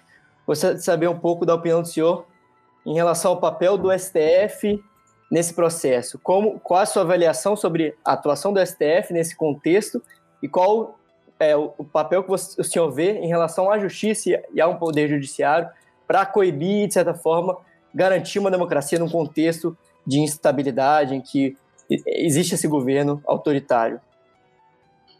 Entendi, Henrique. Olá. Prazer em ouvir Olá. tua voz, assim como a dos outros. Que você acha que foi a primeira pergunta hoje, né? Isso, primeira pergunta. Excluíram você aí, deixaram você por último. Tudo bem, eu estou brincando, eu costumo dizer que o último aluno que vai responder a uma prova é o aluno que tem que trazer um café com leite no final da prova, né? Então vai ser você o escolhido hoje, tá, Henrique? tá Henrique, eu vou dizer algo para você e, eu, e não é aqui no sentido de culto ao STF, não, tá? Mas quem está segurando a bola da democracia é o STF hoje. Eu até poderia fazer críticas ao A, ao B, mas eu não posso enxergar o STF como A e B. Eu tenho que enxergar dentro de um princípio de colegialidade, senão a vaca vai para o brejo. O que realmente segurou e peitou o processo de bolsonarização da política e do direito foi o STF. Né? Por exemplo, hoje aceitou é, a denúncia e transformou em réu um fascistoide é, do Rio de Janeiro, né? Daniel Silveira, né, se eu não me engano. É, então, toda aquela sanha antidemocrática que apareceu no começo do governo, aquelas manifestações, os 300 lá da Sara, tal, não sei quem, essa coiseira toda que veio surgindo é, dessa caixa de gordura, quem segurou realmente a onda foi o STF, por um lado. Mas, por outro lado, eu devo dizer aqui que, embora o STF tenha um papel importante, está segurando a onda, senão a coisa teria desandado. Por outro lado, o que está no entorno do Bolsonaro é aquela coisa mais imprestável que existe na política brasileira, nas Forças Armadas brasileiras, na economia brasileira e no direito brasileiro. Não há um único ministro que você possa apontar e dizer: esse cara é nota 10. Como aconteceu, por exemplo, no governo, vou agora abrir dois governos, se vocês me permitem. Como aconteceu no governo Fernando Henrique Cardoso. Havia pessoas que diziam, esse cara aqui é bom. Não penso como ele, mas ele é bom. Esse cara é digno de, de ser um ministro, digamos assim. Assim como no governo Lula. O governo Lula não tinha um militar como vice-presidente, tinha um empresário, José Alencar. E quando você fala em advogado-geral da União, José Eduardo Cardoso, ele é um exemplo para os advogados. E não importa se seja do PT ou não PT, isso não interessa. Interessa é, é como esse cidadão consegue dominar o direito e dar conta daquele seu trabalho sem citar Jesus Cristo diante do STF, dizendo que se não houver abertura da, da, das igrejas, o cristianismo cairá por terra, como foi o argumento do André Mendonça né, há poucos dias atrás. Então, por um lado, você tem um STF que segurou. Por outro lado, você tem um agrupamento de tudo aquilo que não presta é, do cenário brasileiro. E aqui eu vou dizer, não estou falando contra as Forças Armadas, o respeito às Forças Armadas. Não dá para imaginar quando os fascistas se levantam, com, com, o que, que, você vai fazer? Quem vai na frente ali é o cara que se veste de, de, de militar. Né? Eu tenho respeito pelas Forças Armadas, acho que tem um papel importante aí. Mas isto que apareceu na política brasileira é uma desonra para as Forças Armadas. Cito dois exemplos. Um general que carrega nas costas 400 mil pessoas mortas e que consegue entrar num shopping sem o uso de uma máscara sanitária. Ou de um general que diz que tomou uma vacina é, escondidinho. Isso é uma vergonha para o Exército, porque eu acho que o Exército tem figuras importantes. Né? Na política, na, na, economia, você tem um, um, um, ministro da Economia que consegue fazer uma reunião no, de um ponto de vista privatístico, mas que não consegue se reunir com pessoas que estão na frente do SUS, por exemplo, lutando é, pelas áreas médicas do SUS, que é uma conquista brasileira também. Então, eu acho que esse grupo do Bolsonaro facilitou um pouco para o STF. Né? Você está lidando com um grupo muito fraco. É um, um protótipo de fascistoides que ali estão. É, imagine, você tem General Heleno, que tem uma culpa do Haiti que não foi ainda explicada. Você tem um Braga Neto que fez uma intervenção no Rio de Janeiro, com N pessoas mortas no Rio. Você tem é, um Ramos que toma vacina escondidinho. Então, é um grupo meio complicado. E do outro lado, você tem o STF que eu acho que está cumprindo o seu papel. Eu diria que os brasileiros têm que agradecer a todos os seus deuses, inclusive os deuses da floresta, por conta de ter esse STF que está dizendo faça isso e faça aquilo. Determinando, hoje, por exemplo, uma determinação. Veja que absurdo. Um ministro determinando que o governo faça censo. Porque sem o censo, você não tem como saber quem é o estudante A ou quem é o estudante B. Então, nesse sentido, Henrique, eu acho que desse ponto de vista, o STF ele vai entrar para a história com, com, digamos assim, um, um lado positivo para esse grupo que aí está hoje compondo o STF. Do plano de vista dos direitos humanos, indiscutível, tá? Esse STF é, de longe, o, o STF brasileiro ele é o promotor dos direitos é, humanos.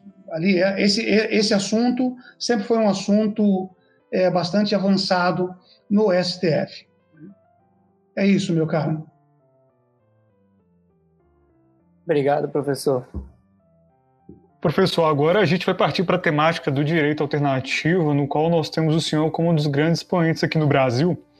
Eu gostaria que o senhor falasse um pouco sobre o que é o direito alternativo, o que o direito alternativo defende e quais são o modo de funcionar dele, como é o modo operante do direito alternativo. É, na verdade, eu, na verdade, não é o que o direito alternativo tem a oferecer hoje. O direito alternativo foi, foi um movimento dos anos 90, né, inspirado no movimento italiano de direito alternativo, direito alternativo, que começa na Itália, né, é, de jovens juízes que tinham recebido uma herança jurídica da velha guarda mussolinista, né, fascista. Então eles se depararam com um universo lá na Itália, italiano, de estrutura fascista, porque embora tenha terminado o fascismo, as estruturas continuaram vigorando ao longo do tempo. No caso do Brasil, eu disse há pouco e vou repetir, o Brasil vem de um processo é, desde 1824. O Brasil nasce sem Constituição. Ponto. É um país que não tem certidão de nascimento. 1822 dá o grito, mas a Constituição é só em 24. Né? Desde 24, o Brasil vem num processo, cada vez que um grupo toma conta do poder, há uma nova Constituição desenhada. De todas as constituições, são oito constituições. Eu sigo bem a linha no Brasil do José Afonso da Silva, que trata é, o número de constituições como oito constituições. Os mais direitistas falam em sete porque não consideram o AI-5 como uma constituição, mas foi uma verdadeira constituição de 69, inclusive. Né? Bem, processo de constitucionalização constante. O, o, nesse processo de constitucionalização, nós chegamos nesse AI-5 e, imediatamente depois, numa Constituição de 88, que é essa Constituição democrática que estamos tentando salvar. Né? Não estou dizendo que ela seja ótima, boa, maravilhosa, mas é tudo que temos na mão de bom que dá um, um veja, temos que lutar por ela, que sem ela é, estamos perdidos. É a partir dela, né? Muito bem. É, no momento da virada da redemocratização, que é um processo demorado e ainda estamos nesse processo no Brasil, né? muitos é, institutos jurídicos eles não davam conta das novas demandas. Vou dar dois exemplos. Né? Um deles, a questão da mulher no cenário social. O outro exemplo, a questão dos conviventes, chamados anteriormente de concubinos. Então havia um concubinato, e concubinato do latim é concubus, quem vive na mesma cama. Obviamente que a palavra era num sentido pejorativo. Então, a, aliás, nem era o fulano, né? A fulana é concubina de Cicrano. O homem nunca foi concubino de nada, ele era o galo do terreiro, ele era o senhor absoluto da área. A mulher era discriminada como concubina. O que acontecia? Essa mulher, como havia um sistema de casamento que formava família legítima, essa mulher não tinha direitos, nem direitos patrimoniais, nem direitos de nome, enfim, nem direitos muito menos previdenciários. O que foi esse direito alternativo neste exemplo? O que, que foi o alternativo? Seguinte, meu, meu, minha filha e meu filho, você foi companheira desse homem concubina durante 30 anos. Então você começou a viver com ele quando tinha 20, agora você tem 50, ele quer acabar com essa história de relacionamento. Você vai sair sem nada. O que, que o, o, movimento alternativo fez? Para, realmente essa mulher não é protegida pelo direito civil brasileiro no Código de, de 16, aquele código anterior. Mas eu tenho alguma coisa que essa mulher pudesse ter como direito? Sim. Essa mulher pode receber uma indenização por serviços prestados. Isso é direito alternativo. Porque agora eu não vou reconhecer um direito que ela não tem, porque não tinha esse direito família mas tinha o contrato de prestação de serviço. Então eu vou usar simplesmente o que está aí alternativamente, que é quase uma analogia do direito, só que os juízes não aplicavam o artigo 4 da Lei de Introdução às Normas de Direito Brasileiro, que, que determina a aplicação é, da analogia, eles aplicavam analogia. Ou então o contrato de sociedade mercantil, porque o primeiro juiz do Rio Grande do Sul, inclusive, que de lá veio o movimento de direito alternativo no Brasil, o primeiro juiz que entendeu que para a sociedade mercantil havia um princípio chamado affectio societatis, que não era reconhecido para as pessoas humanas, ele falou: para, para. Entre esta mulher e este homem, há affectio societatis. Portanto, existe um contrato de sociedade. Ao final deste, é, desta relação, cada um recebe alguma coisa. Então, esse era o espírito do direito alternativo. Na área criminal, a mesma coisa. Se alguém tem que receber uma pena, então esse alguém tem que receber uma pena, mas tem que haver condições mínimas de dignidade humana para que essa pessoa cumpra a sua pena. Eu não posso simplesmente empilhar o, o ser humano nas celas é, de uma penitenciária. Então, começou aí a haver um direito alternativo. E o último exemplo que eu tenho veio dos anos 90. É, havia famílias acampadas naquela faixa de terra que fica nas rodovias, tem a fazenda, ou seja, propriedade privada de um lado, com a cerca, e a rodovia federal. Entre a rodovia e a fazenda tem aquela faixa de terra, né, aquela grama. As famílias assentaram ali. A Constituição estabeleceu a reforma agrária. É a Constituição. O que aconteceu em 90, no começo dos anos 90? O Departamento de Estradas de Rodagem entrou com uma reintegração de posse para que as famílias fossem retiradas dessa faixa de terra, alegando que elas não podiam ficar ali porque ali pertencia ao governo federal, enfim, é esfera federal. O juiz denegou o pedido, juiz do direito alternativo, dizendo o seguinte: bem, se ele está entrando com uma reintegração de posse e ele é um órgão do governo federal, e o governo federal tem a incumbência de promover a reforma agrária e não o fez naquele momento, nos anos 90, no começo dos anos 90, então ele não tem legitimidade para ajuizar uma ação de reintegração de posse. Um ponto. Segundo ponto, se eu acolher o pedido de reintegração, essas famílias vão ficar onde? Em cima da, da rodovia? Ou eu vou dizer que elas podem entrar na, na fazenda, na propriedade privada? Então o juiz denegou o pedido. Isso era direito alternativo. Então o direito alternativo ele é um, foi um movimento muito forte nos anos 90. Hoje não se fala em direito alternativo, se fala muito mais em direito civil constitucional ou penal constitucional ou trabalhista constitucional. Então você usa quase que um hífen ali. Direito civil constitucional significa o quê? Que tem que estar na Constituição, que foi o valor é, é, reclamado pelos juízes do direito alternativo. Portanto, o direito alternativo era muito mais em relação ao judiciário da época. Eu acredito última manifestação de um direito alternativo, Matheus, né, você que fez a pergunta, foi do reconhecimento de direitos LGBT, na mesma é, igualdade de casais tradicionais. Porque não havia nenhuma previsão legal, mas por toda uma leitura humanista, e o direito alternativo tem essa pegada humanista, chegou-se à conclusão que a dignidade da pessoa humana não é a dignidade do homem, homem masculino, ou mulher, questão de gênero. É, não é do branco. Dignidade da pessoa humana é um conceito acima, inclusive, do direito de pessoa, que está no Código Civil, pessoa natural. Pessoa natural é um conceito menor do que o conceito de pessoa humana. Que você tem ali pessoa, pessoa natural no Código Civil, do nascimento com vida até a morte. Pessoa humana é um conceito mais extenso. Então é isso.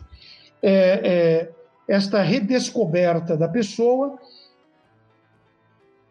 E, finalmente, que o direito tem que servir à pessoa e não o contrário. É, essa questão do, do direito alternativo, que o senhor falou que a gente percebeu com a constitucionalização do direito no civil, no trabalho, eu coloco no administrativo e talvez em várias áreas do direito, assim, ser o que a gente chama de neoconstitucionalismo, certo? Além disso, é uma outra pergunta que eu tenho, que qual seria a limitação ao, ao decisionismo do juiz? Porque me parece que caminha para um ativismo.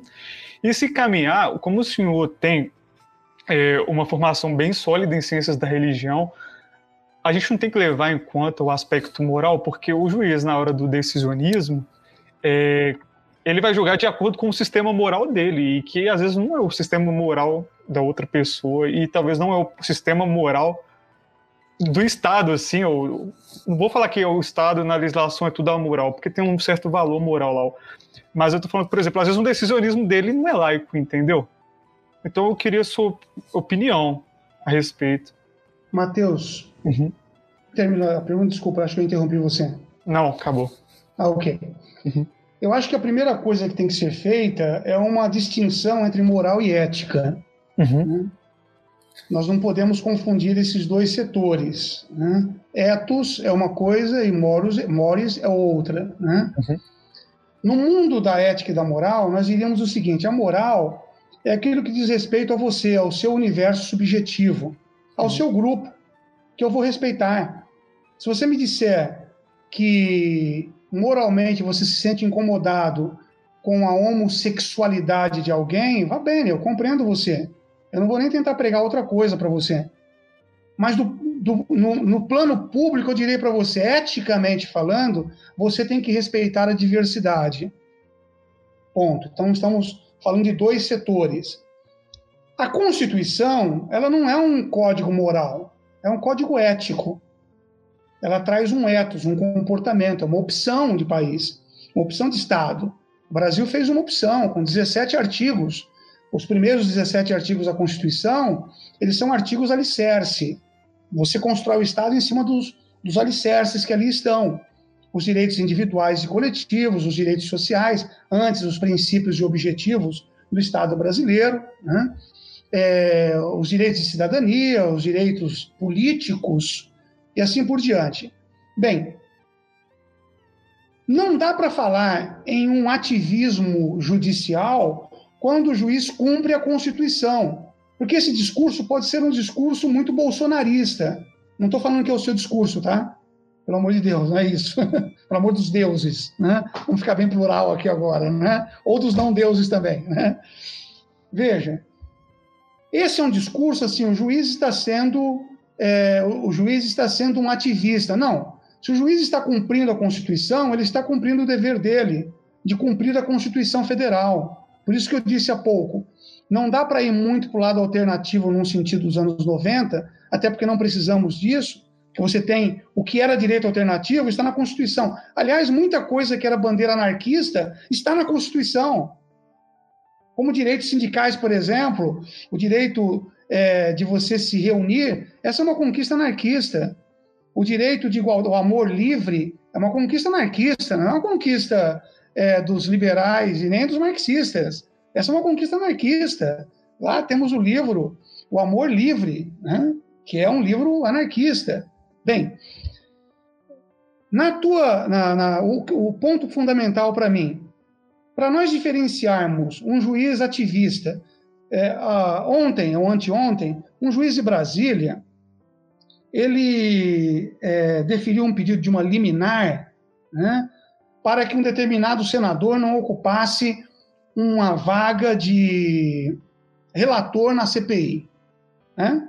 Esse é um juiz ativista. Primeiro, porque ele não deveria fazer isso. O problema é interna corpus. Segundo, que este senador não era para ser eleito, não tem eleição para relator de CPI. Então o juiz demonstrou uma ignorância, que normalmente a pessoa que é ativista judicial é o ignorante. Ele tenta usar a sua moral ou os seus princípios morais para impor uma decisão, uma sentença sobre o outro. Ontem, anteontem vimos uma sentença dessa. Agora, pode ser que tenha do outro lado também alguma sentença nesse sentido. Onde que eu consigo enxergar é, a diferença? Quando o juiz cumpre a Constituição. Por isso eu disse há pouco, existe um direito civil constitucional, um direito penal constitucional. Fulano quer que o Lula seja preso. Meu querido, tem que ter prova. Eu não preciso ser lulista para saber disso. Eu não preciso ser petista, como nem sou lulista e nem sou petista. Eu sou uma pessoa que vive de Constituição. É, até porque, eu quero confessar aqui para vocês, do mundo onde eu venho, da minha origem cultural e pessoal, foi exatamente destruindo a Constituição de Weimar que uma parte é, do meu povo foi para os campos de concentração. Então, o meu dever, o meu dever ético é defender o, o, o mínimo constitucional. Se o juiz cumpre a Constituição, ele não é ativista. Agora, se o juiz inventa alguma coisa a partir do seu pressuposto religioso, moral, é uma outra coisa. A diferença então fica: moral você guarda para você, a ética é aquilo que serve para todos. O que serve para todos são os direitos fundamentais da Constituição da República Federativa do Brasil de 88, para ser bem técnico aqui. Né? Porque sem essa Constituição não há Estado democrático de direito. Né? Eu não vou inventar nada. Obviamente que a Constituição vai me permitir como talvez advogado sindicalista ou advogado das áreas da, da, dos movimentos sociais, lutar a partir dela mesma para fazer implementar-se aquilo que é dispositivo dela. E eu nem serei militante, eu serei apenas um, uma pessoa que respeita a Constituição. Porque o militante ainda vai para um outro lado, defensável também, né? Tudo bem, cada grupo tem o seu. Dentro de um, de um, de um contexto, então, é, social, como o do Brasil, eu acho que a defesa da Constituição não é ativismo judicial. Esse é um discurso que tem sido usado muito pelos bolsonaristas. Assim como também lá pelo Trump, né? Quando a juíza disse, você É. não pode prender as crianças, que ele queria engaiolar as crianças é, que entraram nos Estados Unidos de forma ilegal, a juíza disse, não, você não vai fazer isso, porque você fere a Constituição. Ele a chamou de, de juíza ativista na época. né?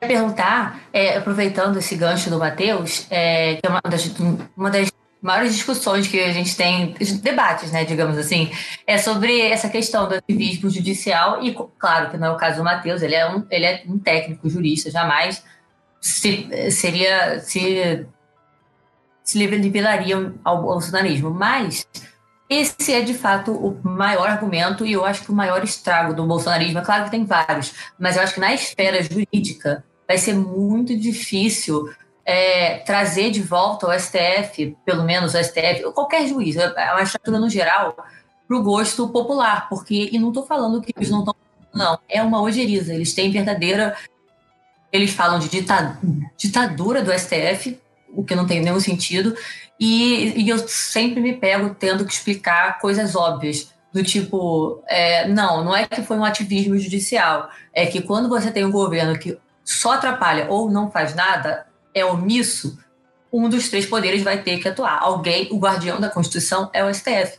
Então, eu realmente não é, como, que, como que o bolsonarismo conseguiu construir esse- essa, é- é- essa, essa resistência que o povo criou, no modo, de um modo geral. Você vê, às vezes, até pessoas intelectuais, pessoas inteligentes, sabe? Instruídas, repetindo esse tipo de groselha. Eu queria realmente entender, saber de você o que que você acha que, que, que culminou ne- nesse, nessa situação que a gente está, de tudo que o juiz faz é ativismo, né? E como é que a gente re- reverteria isso? Assim, tem, tem como reverter, em primeiro lugar? Deu lá, uma intervenção rápida que combina bastante com o que eles falaram, que é algo que se vê bastante desde o golpe, o golpe da Dilma lá em 2016, que é o quê? A despolitização da política, colocando o STF como seres supremos acima da, da política. Eles não são partidários de nada. Sendo que a gente entendendo que está numa sociedade de classe, a gente sabe que as pessoas tomam partido do interesse de classe, seja para classe trabalhadora ou seja, seja para classe dominante. Como o senhor encara mo- esse movimento que houve aqui no Brasil de despolitização do STF, da Justiça, e esse colocamento deles num pedestal, como se eles não fossem partidários, ah, e até mesmo como se eles fossem santos ou não, e quando realizam certas atitudes, são chamados disso, de juízes ativistas. Pedro e Mariana, né? Vou começar pela pergunta da Mariana. Eu acho que eu devo ter mais ou menos completado a tua resposta, né, Matheus? É, Mariana, eu acho que a, tua, a resposta à tua pergunta volta ao começo desse encontro nosso, o ódio à democracia. né? Eu acho que está no contexto do ódio à democracia. As pessoas têm ódio da Constituição Federal de 88, né? Por isso que logo que começou esse governo, o vice-presidente já falou que queria uma outra constituição. Cada grupinho que entra lá quer uma constituição, né? É, e quer mudar, quer mudar. Isso aconteceu na abolição da escravatura, quando os paulistas e mineiros dominaram a política brasileira, naquela clássica política café com leite. Aí vai uma homenagem ao Mateus, a política café com leite, que você deve conhecer muito bem essa alternância entre pecuaristas é, e cafeicultores, criaram uma nova Constituição. Vejam, de oito, só existem duas constituições democráticas no Brasil, a de 46 e essa de 88. As outras ou são é, inócuas ou são todas impositivas, de alguma forma impositivas, ainda que seja por um grupo, como a, a, a Constituição da República. Né? Bem, eu acho que existe um ódio aí à democracia.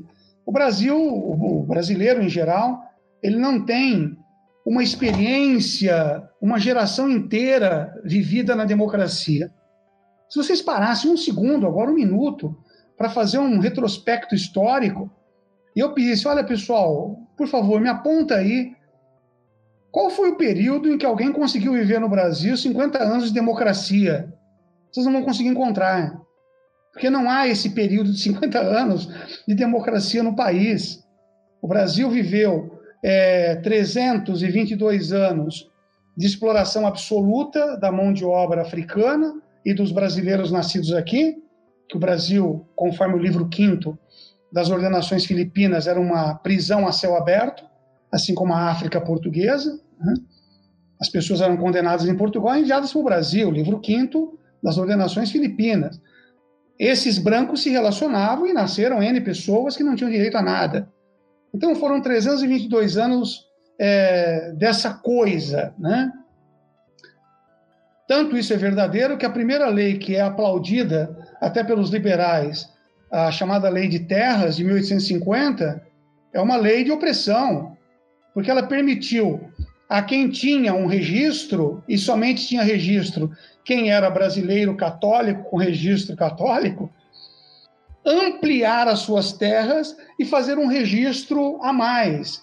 Então, essas pessoas que tinham registro entraram nas terras dos brasileiros, dos possuidores legítimos. E esses brasileiros foram 12 mil, é, é, de um ponto de vista que foi lá a, a propriedade real, a grande remoção, e depois as terras rurais, formando os primeiros, os primeiros conglomerados, digamos assim, periféricos no Rio de Janeiro. Então, você tem uma história de opressão. Quando você entra na República, uma história de opressão. O século XX foi um, um, um, século estranho. Ele começou a respirar em 88. Então, estamos falando de uma república democrática, sim, por conta da Constituição, mas muito nova. Gente, a maioria nasceu antes de 88. É, os professores nas cátedras diziam que a nova Constituição seria um código constitucional, que não precisava de Constituição nenhuma, porque a Constituição de 69 já era boa. Eram os professores da, da, da época, da USP, é, de algumas até federais da época, que pregavam isso. Então, a experiência democrática é uma experiência muito nova ainda no Brasil. Né? Por isso, eu acredito que há, hoje, quando um juiz cumpre o que está na Constituição, sobretudo o STF, a resposta bolsonarista é que ele está sendo ativista. Quando o Barroso determinou a abertura da CPI, foram dois discursos bolsonaristas. O Barroso é petista ou comunista, sei lá, e é um ativista. Não, o Barroso mandou cumprir a Constituição, porque o senhor Pacheco, que é mineiro, inclusive carinho que eu tenho pelos mineiros, ele diz: não, não é o momento, mas não estava no poder dele é, decidir se era ou não o momento. Então, o STF falou: abra a CPI. O resto não é problema nosso, é problema de vocês. Vocês têm que fazer a coisa acontecer. Quando o legislativo não legislou sobre direitos LGBT, o STF teve que, teve que decidir. Isso não é ativismo. Isso é reconhecer que pessoas é, que têm a mesma dignidade. Eu vou dar um, um conceito aqui bem liberal, tá? Assim, para não ir muito para a esquerda. Se todos pagam. Veja, o exemplo que eu vou dar é um exemplo que eu odeio. Vou dar, mas eu odeio. Eu acho que nós não devemos pensar dessa forma. Se todos são convidados a pagar impostos, se todos são intimados a pagar impostos, lésbicas, gays, não gays, negros, quem beija de língua, quem não beija de língua, ateu, é, afrodescendente, um bandista, candomblecista, por que apenas um grupinho tem direitos? Se todos são chamados a, a, a pagar impostos, por que no STF tem apenas uma cruz que é um símbolo de uma das religiões brasileiras? Eu, se fosse alguém do STF, diria: coloque todos os símbolos aí, vai ficar lindo isso, e ainda deixa um quadradinho escrito lá para os ateus para serem respeitados, porque a Constituição é para todos. Então, quando você reconhece que uma mulher tem direito de viver com uma outra pessoa pelo princípio do afeto, você não está é, sendo ativista, você está cumprindo o princípio da dignidade da pessoa humana. Artigo 1 inciso 3. Está dizendo que elas são iguais. Se todos são iguais, tem que ter os mesmos direitos. Por que, que eu vou apenas reconhecer como é, núcleo familiar aquilo que é de matriz cristã? Se o Brasil não é formado só de cristãos. Ao contrário do que o Bolsonaro diz, que o Brasil seja um país cristão. Eu reconheço que haja cristãos, mas não só cristãos. Há judeus, islâmicos, ateus. Então, quando o juiz tem que decidir na ausência do poder legislativo, ou no processo de destruição de direitos do executivo, ele acaba sendo é, recebendo a pecha de ativista. Né? E a massa populacional, às vezes, não entende isso. Ou por ignorância, ou porque é lumpen. Aí é o processo de educação, né? que, aliás, é um dos, dos pontos mais atacados pelo bolsonarismo: educação, ensino superior, as faculdades todas aí, né? É, é, sendo constantemente perseguidas, atacadas é, pelo bolsonarismo. Aqui eu estou falando bolsonarismo, pessoal, mais é porque é um, um, um, processo que a gente verifica hoje. Né? Assim como um processo hitleri, do hitlerismo, do mussolinismo, é, do trumpismo, são movimentos que você vai reconhecendo a partir de análise política e não político-partidária. Né? Que eu tenho sim críticas à esquerda que eu acho que ela deixou de fazer muita coisa que deveria ter feito no momento certo. Ela deixou passar, achou que, puxa, ganhamos o poder. Não, meu querido. O poder nunca deveria ter sido o seu objeto é, de, de, desejo. Você deveria usar o poder para chegar a, a, alguma coisa. Então houve uma falha muito grande também aí. Né? É isso, Mariana. E a pergunta do Pedro, não sei se estava dando essa resposta, Pedro. Eu perguntei em relação à despolitização que existe em relação ao STF. Ah, sim, sim.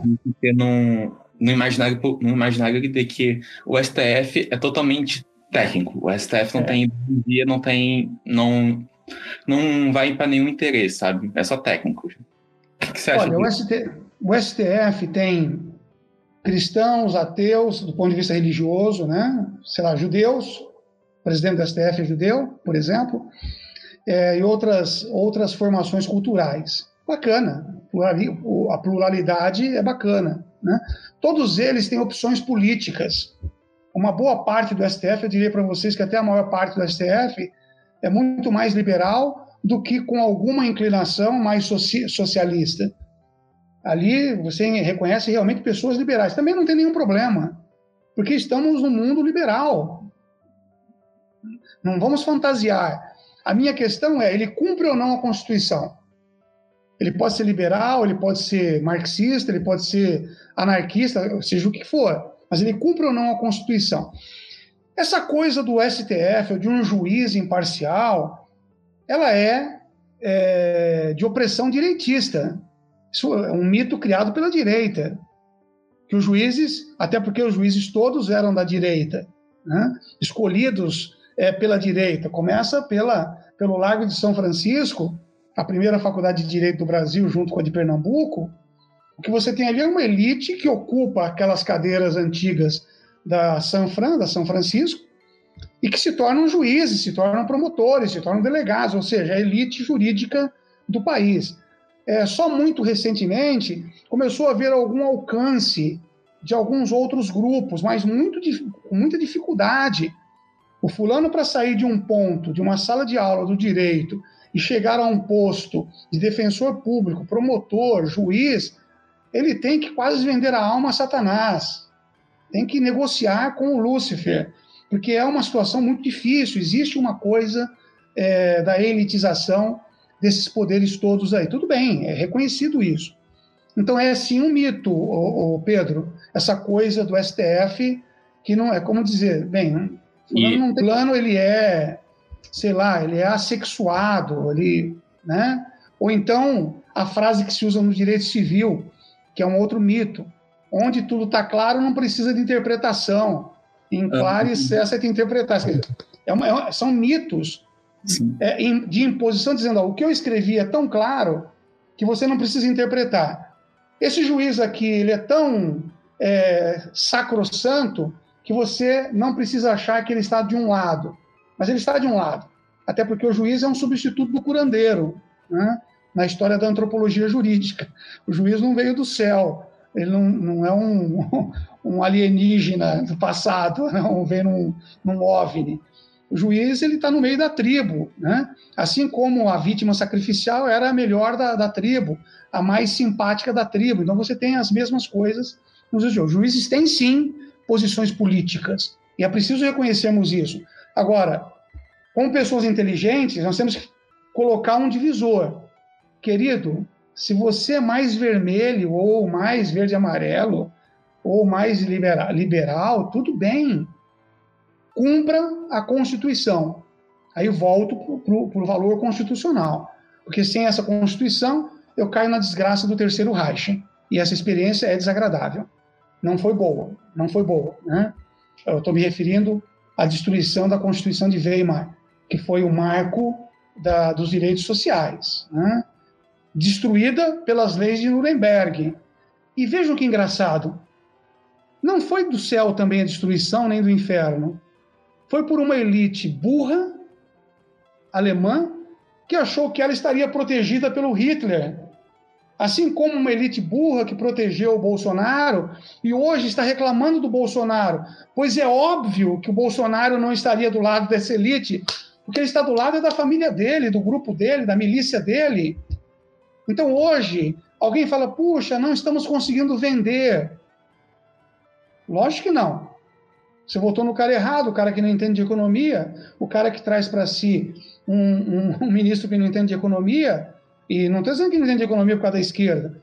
O, o, a história do, do, do, Paulo Guedes é que ele foi recusado, inclusive, para trabalhar com o Pedro Malan, lá do, do FHC, lá atrás, do Plano Real. Os, os caras da direita não quiseram ele. Então, se, se, se os liberais não quiseram, peraí, tem alguma coisa errada.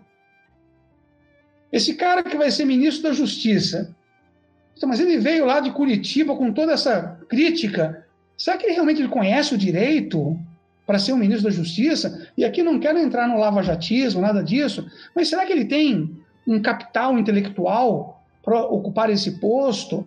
Então é isso. Eu acho que o, o juiz, seja ele qual for, ele tem que cumprir a Constituição. Eu vou dizer mais, pessoal, para encerrar. Eu, como professor, tenho que cumprir a Constituição. E ponto. Porque se eu não cumprir na minha sala de aula, eu não posso exigir que o juiz cumpra. Porque a Constituição tem que ser aplicada. As normas de direitos fundamentais têm aplicação imediata. Imediata não é o que o juiz diga para mim. Ô, oh, meu querido professor Pietro, o senhor pode respeitar as mulheres da sua sala? O senhor pode respeitar o, o, o grupo LGBT da sua sala? Não, eu tenho que saber disso. No meu dia a dia, na minha prática docente, na minha prática de pesquisa, e assim por diante.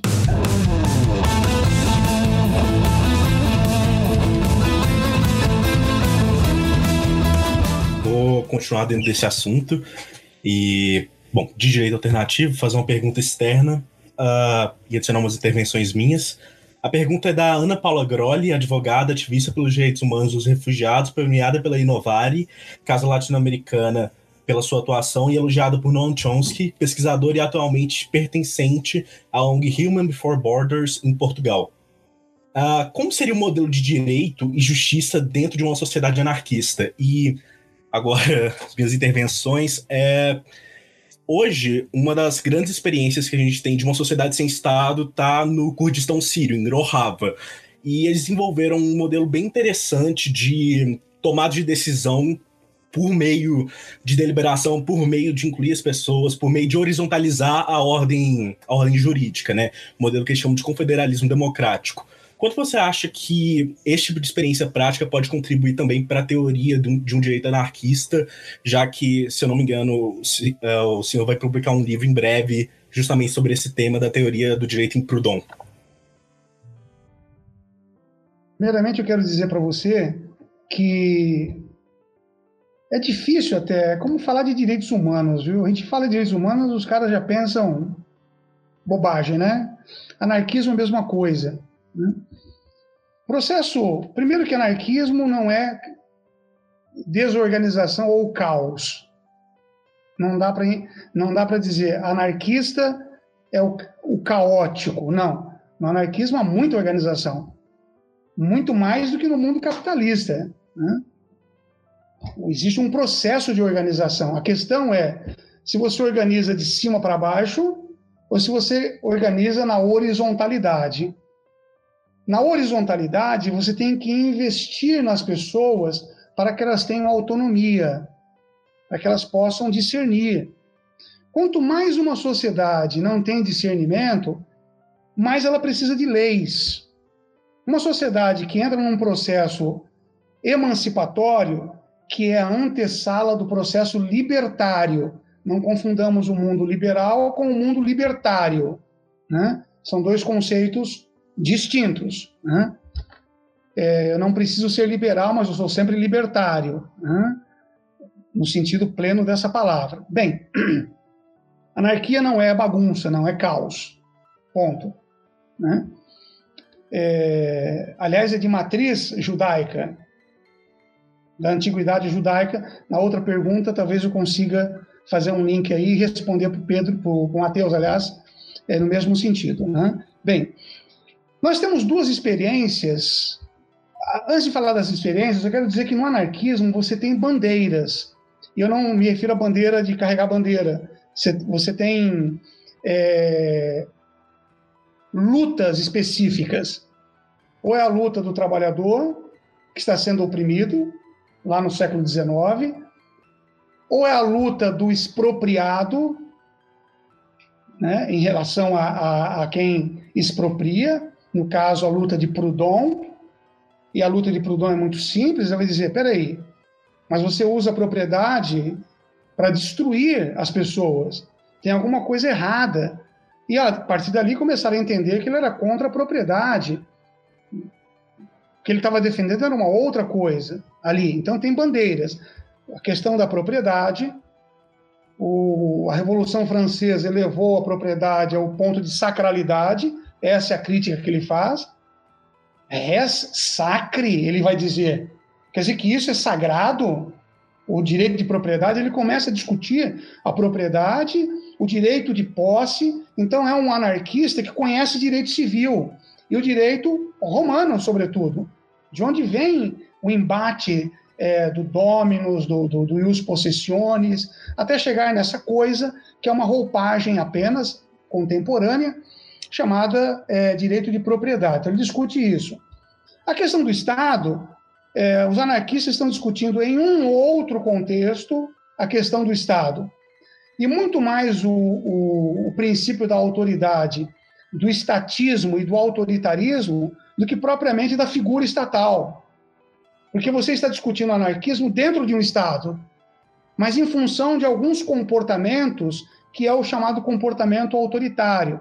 Proudhon trata disso na sua obra, a questão do mundo libertário e do mundo autoritário, da imposição. Né? Então, esse é um ponto para a gente poder avançar depois e entender.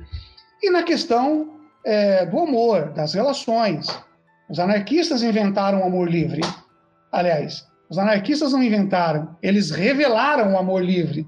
Eles disseram que o casamento é um colorário da propriedade. E eles têm razão.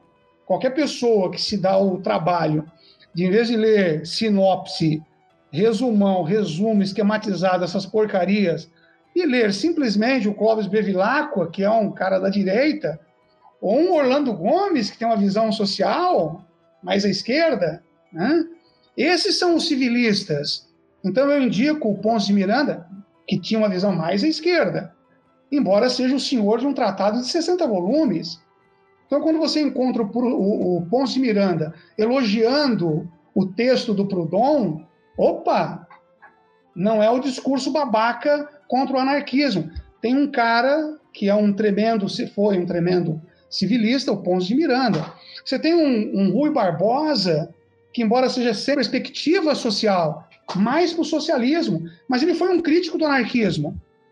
De um anarquismo que chegou para o Brasil como anarquismo da violência. Porque ele falou: como pode? Os caras mataram o rei. Então, para ele, naquele momento, o anarquismo era aquilo. Então, é preciso que nós entendamos as, as, os, os posicionamentos no seu tempo, senão a leitura vai ser sempre anacrônica. E o anacronismo é uma porcaria, não, não nos leva a nada. Dito isso, eu vou dizer para vocês que nós temos duas experiências é, contemporâneas, digamos assim, do anarquismo. Uma no Brasil, sul do Brasil, Paraná, colônia Cecília, de onde saiu a, a, a, a mulher do, do Jorge Amado, escreveu lá Anarquistas Graças a Deus, era chamada colônia Cecília, colônia Sicília, na verdade, era uma colônia italiana, né?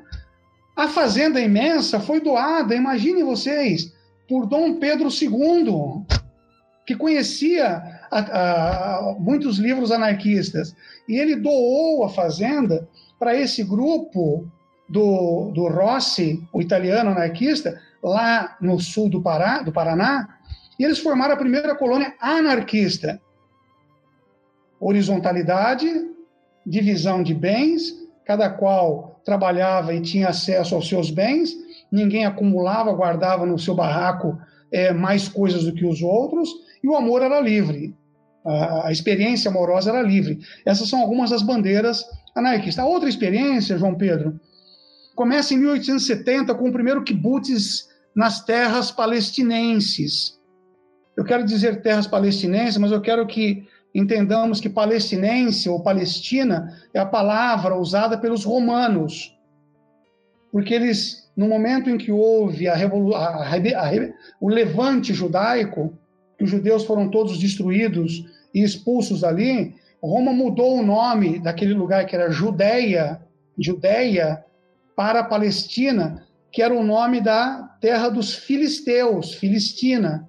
Em latim vai dar Palestina, Filistina, para tirar a palavra é, judeu daquela região. Então ficou conhecida como Palestina. Hoje é o nome de um grupo que busca a formação do seu Estado e que nós defendemos também. Dois povos, dois Estados. Esse é o nosso posicionamento é, progressista. Se você tem um povo de 4 milhões de pessoas de origem árabe, que se chama, a partir dos anos 80, de palestinos, ele tem direito a um Estado.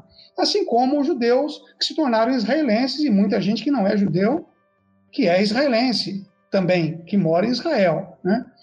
Em 1870, que não havia então nem discussão sobre o Estado de Israel, foi, instalada, foi instalado o primeiro kibbutz.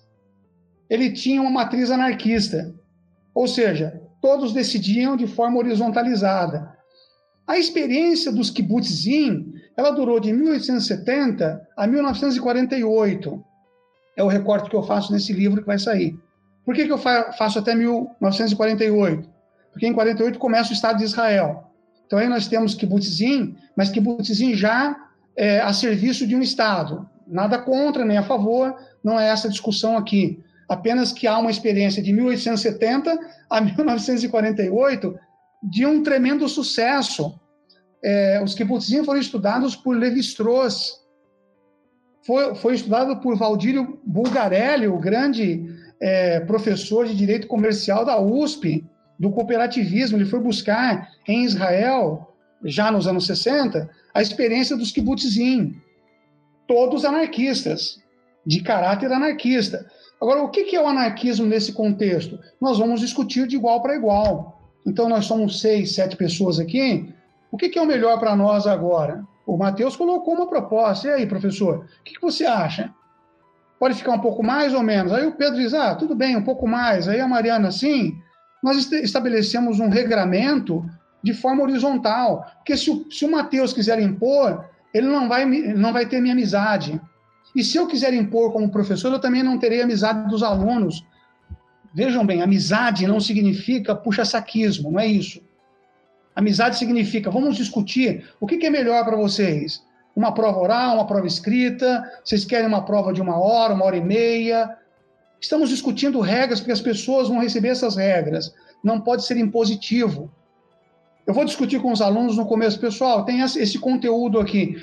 O que, que vocês gostariam? Discutam entre vocês. O que, que vocês gostariam de, de dialogar esse semestre? Mais isso, mais aquilo. Essas discussões são todas de matriz anarquista. Quando nós defendemos o amor livre, eu quem estou defendendo o amor livre, porque eu não consigo entender que uma pessoa seja obrigada a fazer um ato jurídico formal no cartório que veio de uma imposição patriarcal, imposta, que foi a destruição dos brasileiros. Tem pessoa até hoje que não tem sobrenome, não tem o, o, o patronímico dos seus pais, porque era cortado daquela pessoa. As mulheres tinham que abandonar os seus, os seus patronímicos e receber o nome do, do seu marido, do seu dono, do seu pater famílias. Então, a discussão anarquista começa assim, lá atrás, no direito romano, e vem vindo. O que, que nós temos de anarquista lá? Espartacus. O que nós temos de anarquista no contexto grego? Epicuro. Epicuro.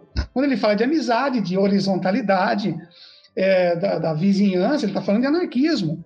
Quando ele fala de filosofia no seu jardim, o jardim de Epicuro é uma, uma matriz anarquista, contrário à escola platônica, que era uma escola comunista. Se a gente fizesse uma leitura sem cairmos no anacronismo, o que ele propunha ali era um anarquismo da aristocracia, um anarquismo, um comunismo da aristocracia. O Platão começou a ficar com medo daquele movimento de pessoas que é, se verificou naquela época, porque ali era um entrocamento comercial, mercantil.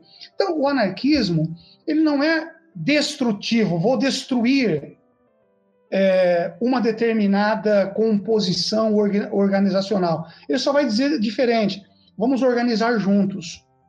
Então, o sucesso do Estado de Israel se deve aos kibbutzim. Até pode ter um governo de direita lá hoje, contra o qual a gente se coloca, que é muito direitista. Mas ele tem que entender que ele está governando um país que nasceu do anarquismo, dos kibbutzim. Ou anarquistas, ou até marxistas, alguns casos, mas a maioria era do mutualismo, da troca, da agricultura ali familiar voltada ali para aquela comunidade, assim por diante. Então, acho que é possível aplicarmos não um anarquismo anacrônico, João Pedro. Puxa, o cara que levanta uma bandeira, vou destruir o Estado. Meu filho, que droga você está usando? Que droga você está usando? Você está. Não, mas o Bakunin, meu querido, o Bakunin foi um puta lutador da liberdade, mas ele está lá atrás, num outro contexto. As lutas deles não eram as suas, não são as suas. Você tem que trazer talvez aquilo que é de, de, de princípio esclarecedor e falar: puxa, isso aqui. Então tá, anarquismo. Queridas mulheres, queridos homens, beijem quem vocês quiserem. O direito vai ser igual para vocês. Se você viver com uma mulher ou com um homem, você não vai ter menos direito que o outro.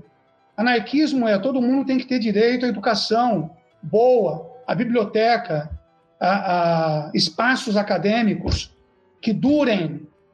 Não simplesmente investir nessa droga chamada EAD hoje, que é uma forma de bestificação do alunado como um todo.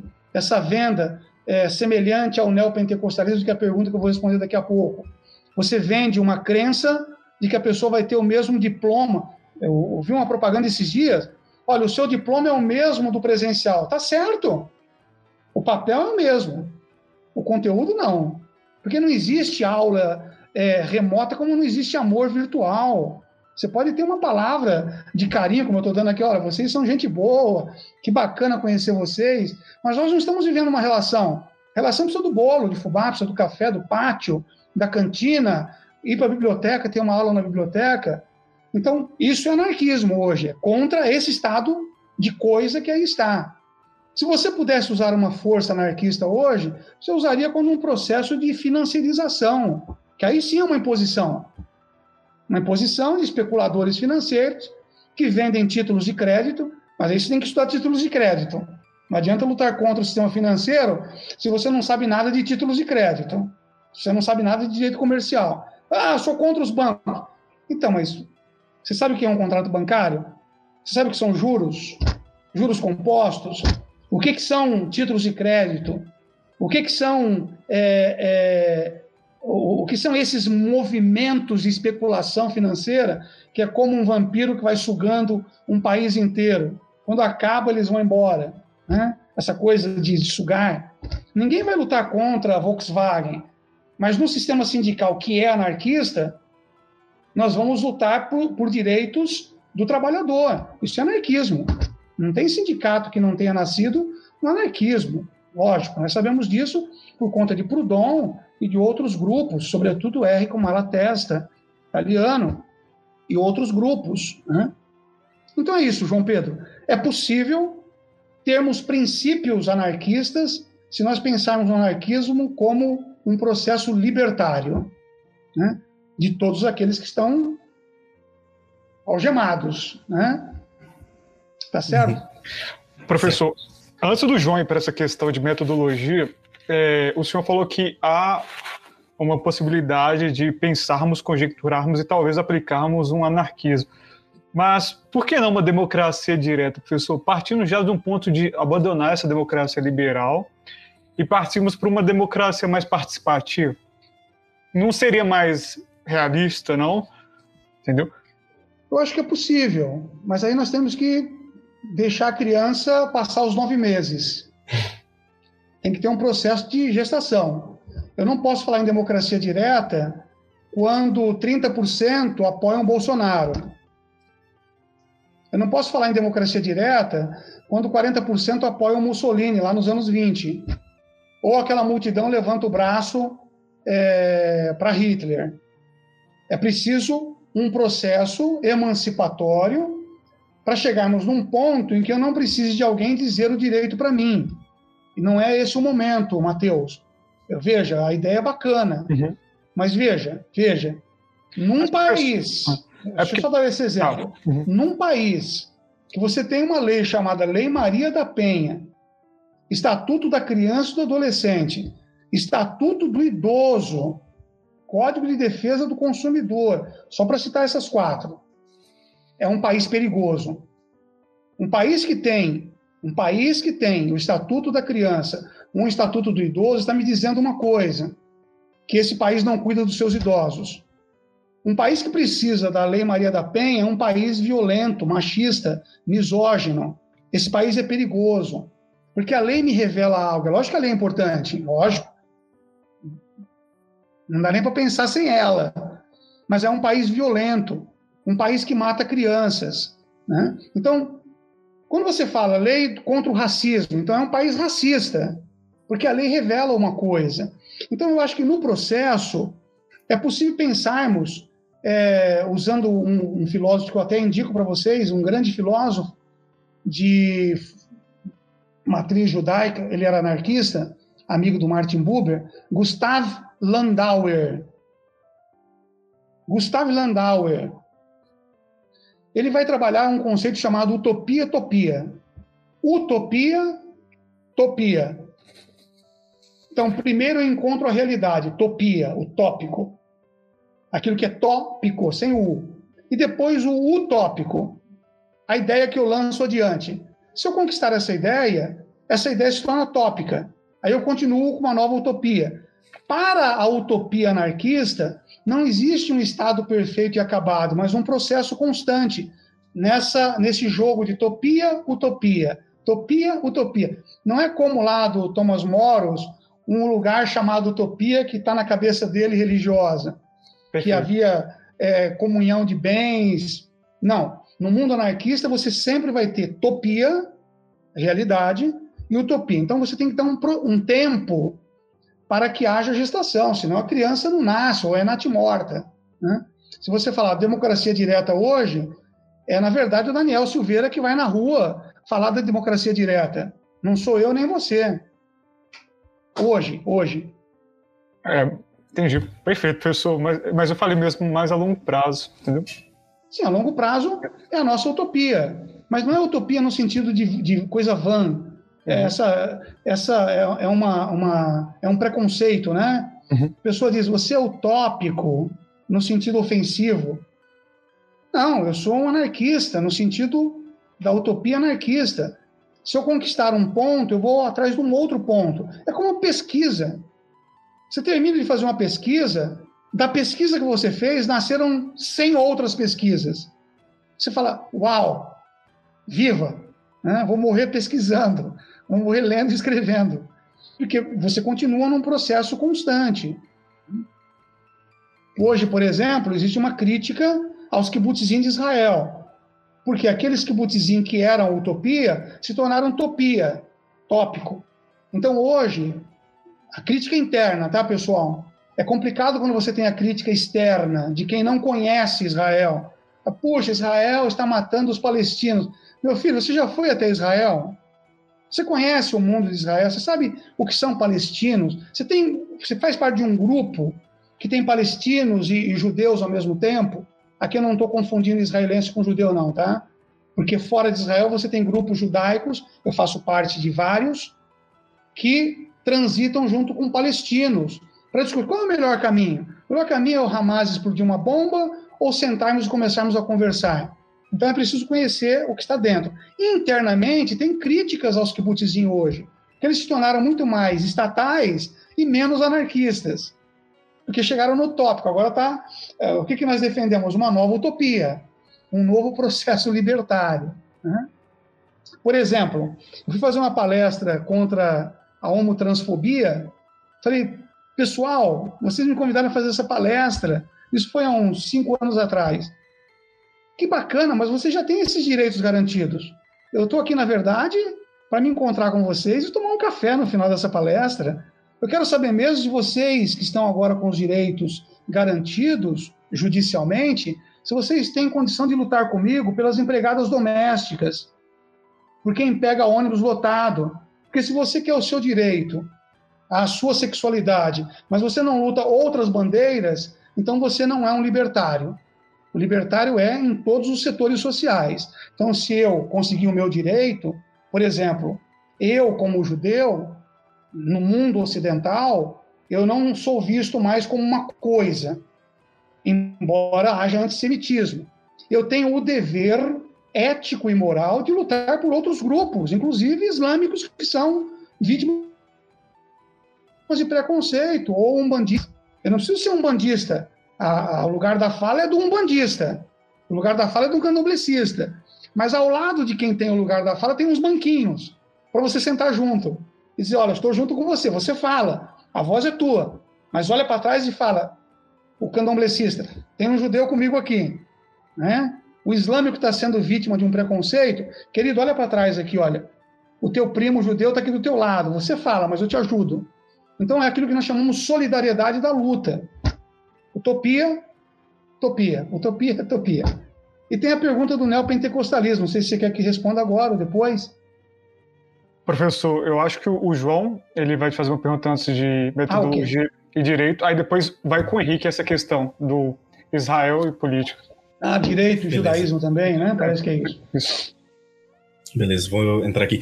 Primeiro, muito obrigado pela resposta, foi ótima e Uh, achei interessante você ter mencionado o sistema kibbutz, também é algo que eu tento estudar um pouco sobre também, uh, especialmente porque eu sou muito interessado, especialmente em como a democracia econômica pode ocorrer. Então, sistema kibbutz, corporação Mondragon são coisas muito interessantes de se estudar. E a questão que você colocou também dos anarquistas hoje, né? É, de quem efetivamente é anarquista que está fazendo luta e, enfim, é bem interessante a gente ver como os anarquistas estão ocupando espaços, lutando pela alterglobalização, lutando por renda básica universal, lutando pelos direitos refugiados, enfim, é um ponto muito interessante. Uh, bom, pergunta sobre metodologia de direito. É, eu estou partindo mais do Pachucanes, mas, uh, enfim. A ideia, a minha pergunta é que o, a perspectiva que geralmente a gente vê, veria numa faculdade de direito, que é dominante, é a perspectiva do positivismo. Uh, enquanto, por exemplo, o Pachucanes ele vai trazer toda a ideia do materialismo histórico dialético para dentro das construções das formas jurídicas, né? Partir da forma mais simples, chegar na forma geral por meio da dialética, enfim. É, eu queria saber qual é a opinião do senhor sobre essas formas de metodologia do direito e como elas podem contribuir para uma construção de teoria geral do direito. E além do Pachucanes, eu acho que seria interessante citar, por exemplo, o materialismo sociológico do Bakunin e a teoria do Proudhon também. Olha, é, quando nós pensamos no positivismo jurídico, primeiro é possível fazer uma afirmação hoje sem sombra de dúvida. É um, um método ultrapassado. Né? Não dá para se falar mais em positivismo jurídico. Né?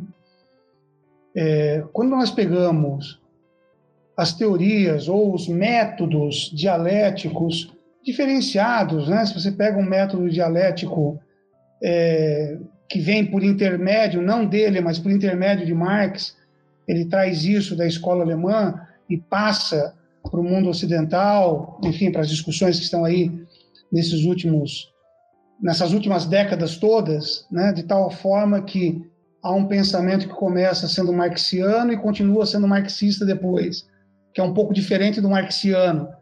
É, alguém até afirma que se Marx existisse, ele nem seria marxista, que ele continuaria sendo marxiano, igual o Proudhon.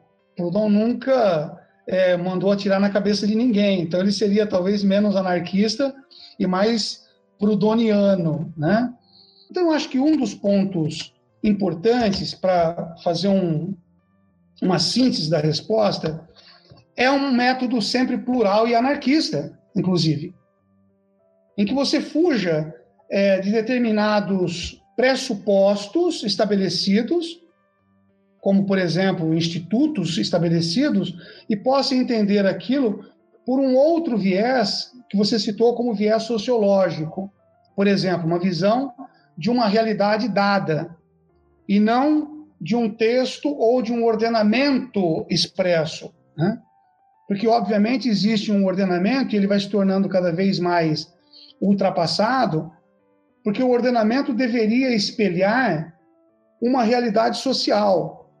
Se você pega o exemplo, por exemplo, o exemplo judaico, eu vou antecipar uma resposta do, do Henrique, mas é bacana pensarmos nisso.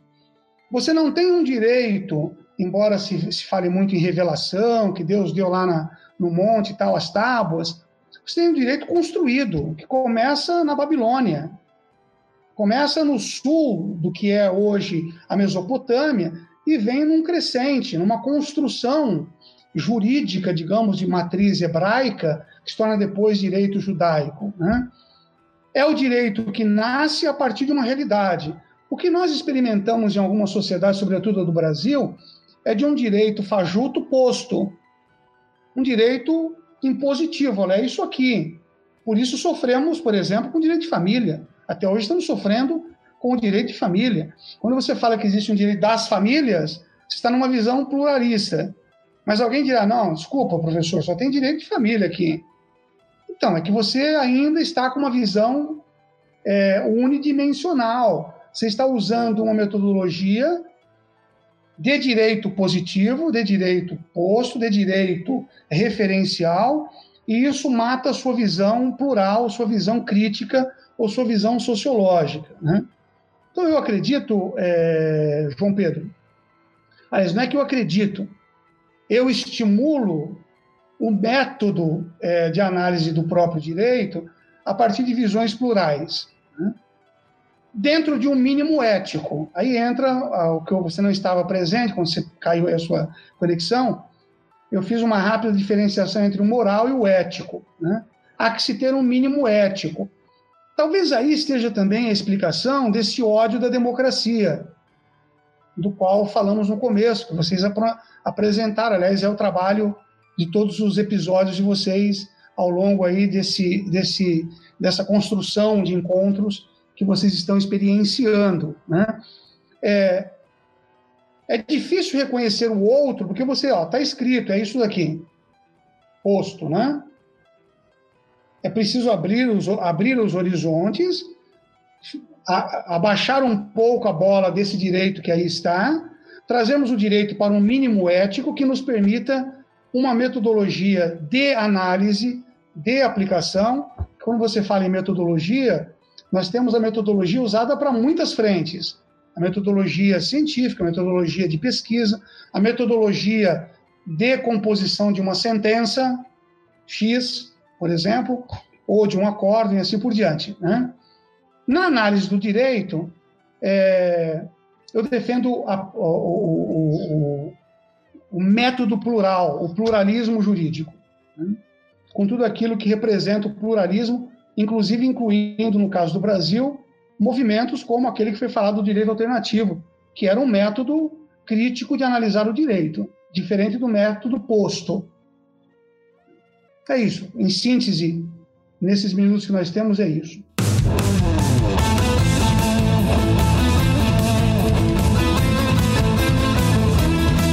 Professor, passando agora para um outro ponto, né, que eu acho que é, que é uma questão que muito te interessa, que é, o senhor já é muito envolvido com essa questão do, dos judeus pela democracia, um pouco da atuação do, da comunidade judaica, seja politicamente, ou seja, todos, de todas as formas, em relação ao contexto político no geral. Gostaria de saber um pouco mais qual a sua visão em relação essa relação de, de parte da comunidade judaica com o bolsonarismo, com o Bolsonaro, se essa relação vem com esse apoio raso e, de certa forma, essa narrativa de relação entre o governo Bolsonaro e Israel, ou se tem algo além disso por trás dessa relação que faz com que parte da comunidade judaica apoie é, o Bolsonaro e, e, seja realmente parte ativa de, de apoio a esse governo? Ah, que pergunta, hein, Henrique? Eu me debruço com isso, né, por ser parte da comunidade judaica e não sei. Você é expulso da, das comunidades do Rio e de São Paulo. Né? tô brincando, tô brincando. Tem, tem uma galera muito boa, tanto no Rio quanto em São Paulo. É, mesmo num, de um ponto de vista é, liberal, com visão ainda humanista, que é o importante manter esse, esse, esse padrão, né, esse referencial. Bem, primeiramente, eu acredito que não é a questão da comunidade, mas de um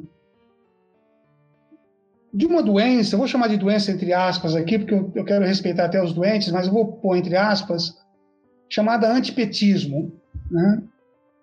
processo do antipetismo. O antipetismo virou anti-lulopetismo, que virou uma coisa, que virou bolsonarismo e que virou 400 mil mortos hoje. Né? É, Existem, na verdade, modelos de modelos econômicos, né? E aqui eu não faço nenhuma defesa a nada, porque sou muito tranquilo, já que eu não pertenço ao Partido dos Trabalhadores, então eu sou muito tranquilo para fazer análise é, do ponto de vista acadêmico, né? E jurídico. Eu acredito que esse antipetismo acabou meio que abocanhando uma boa parte da sociedade e, e no meio dessa sociedade brasileira está a comunidade judaica, ou pelo menos uma parte, né? Eu não direi para você que seja uma parte muito esclarecida. A parte que vai indo, que vai uma vez por ano no Yom Kippur, né? E que perdeu, às vezes, até um certo referencial histórico.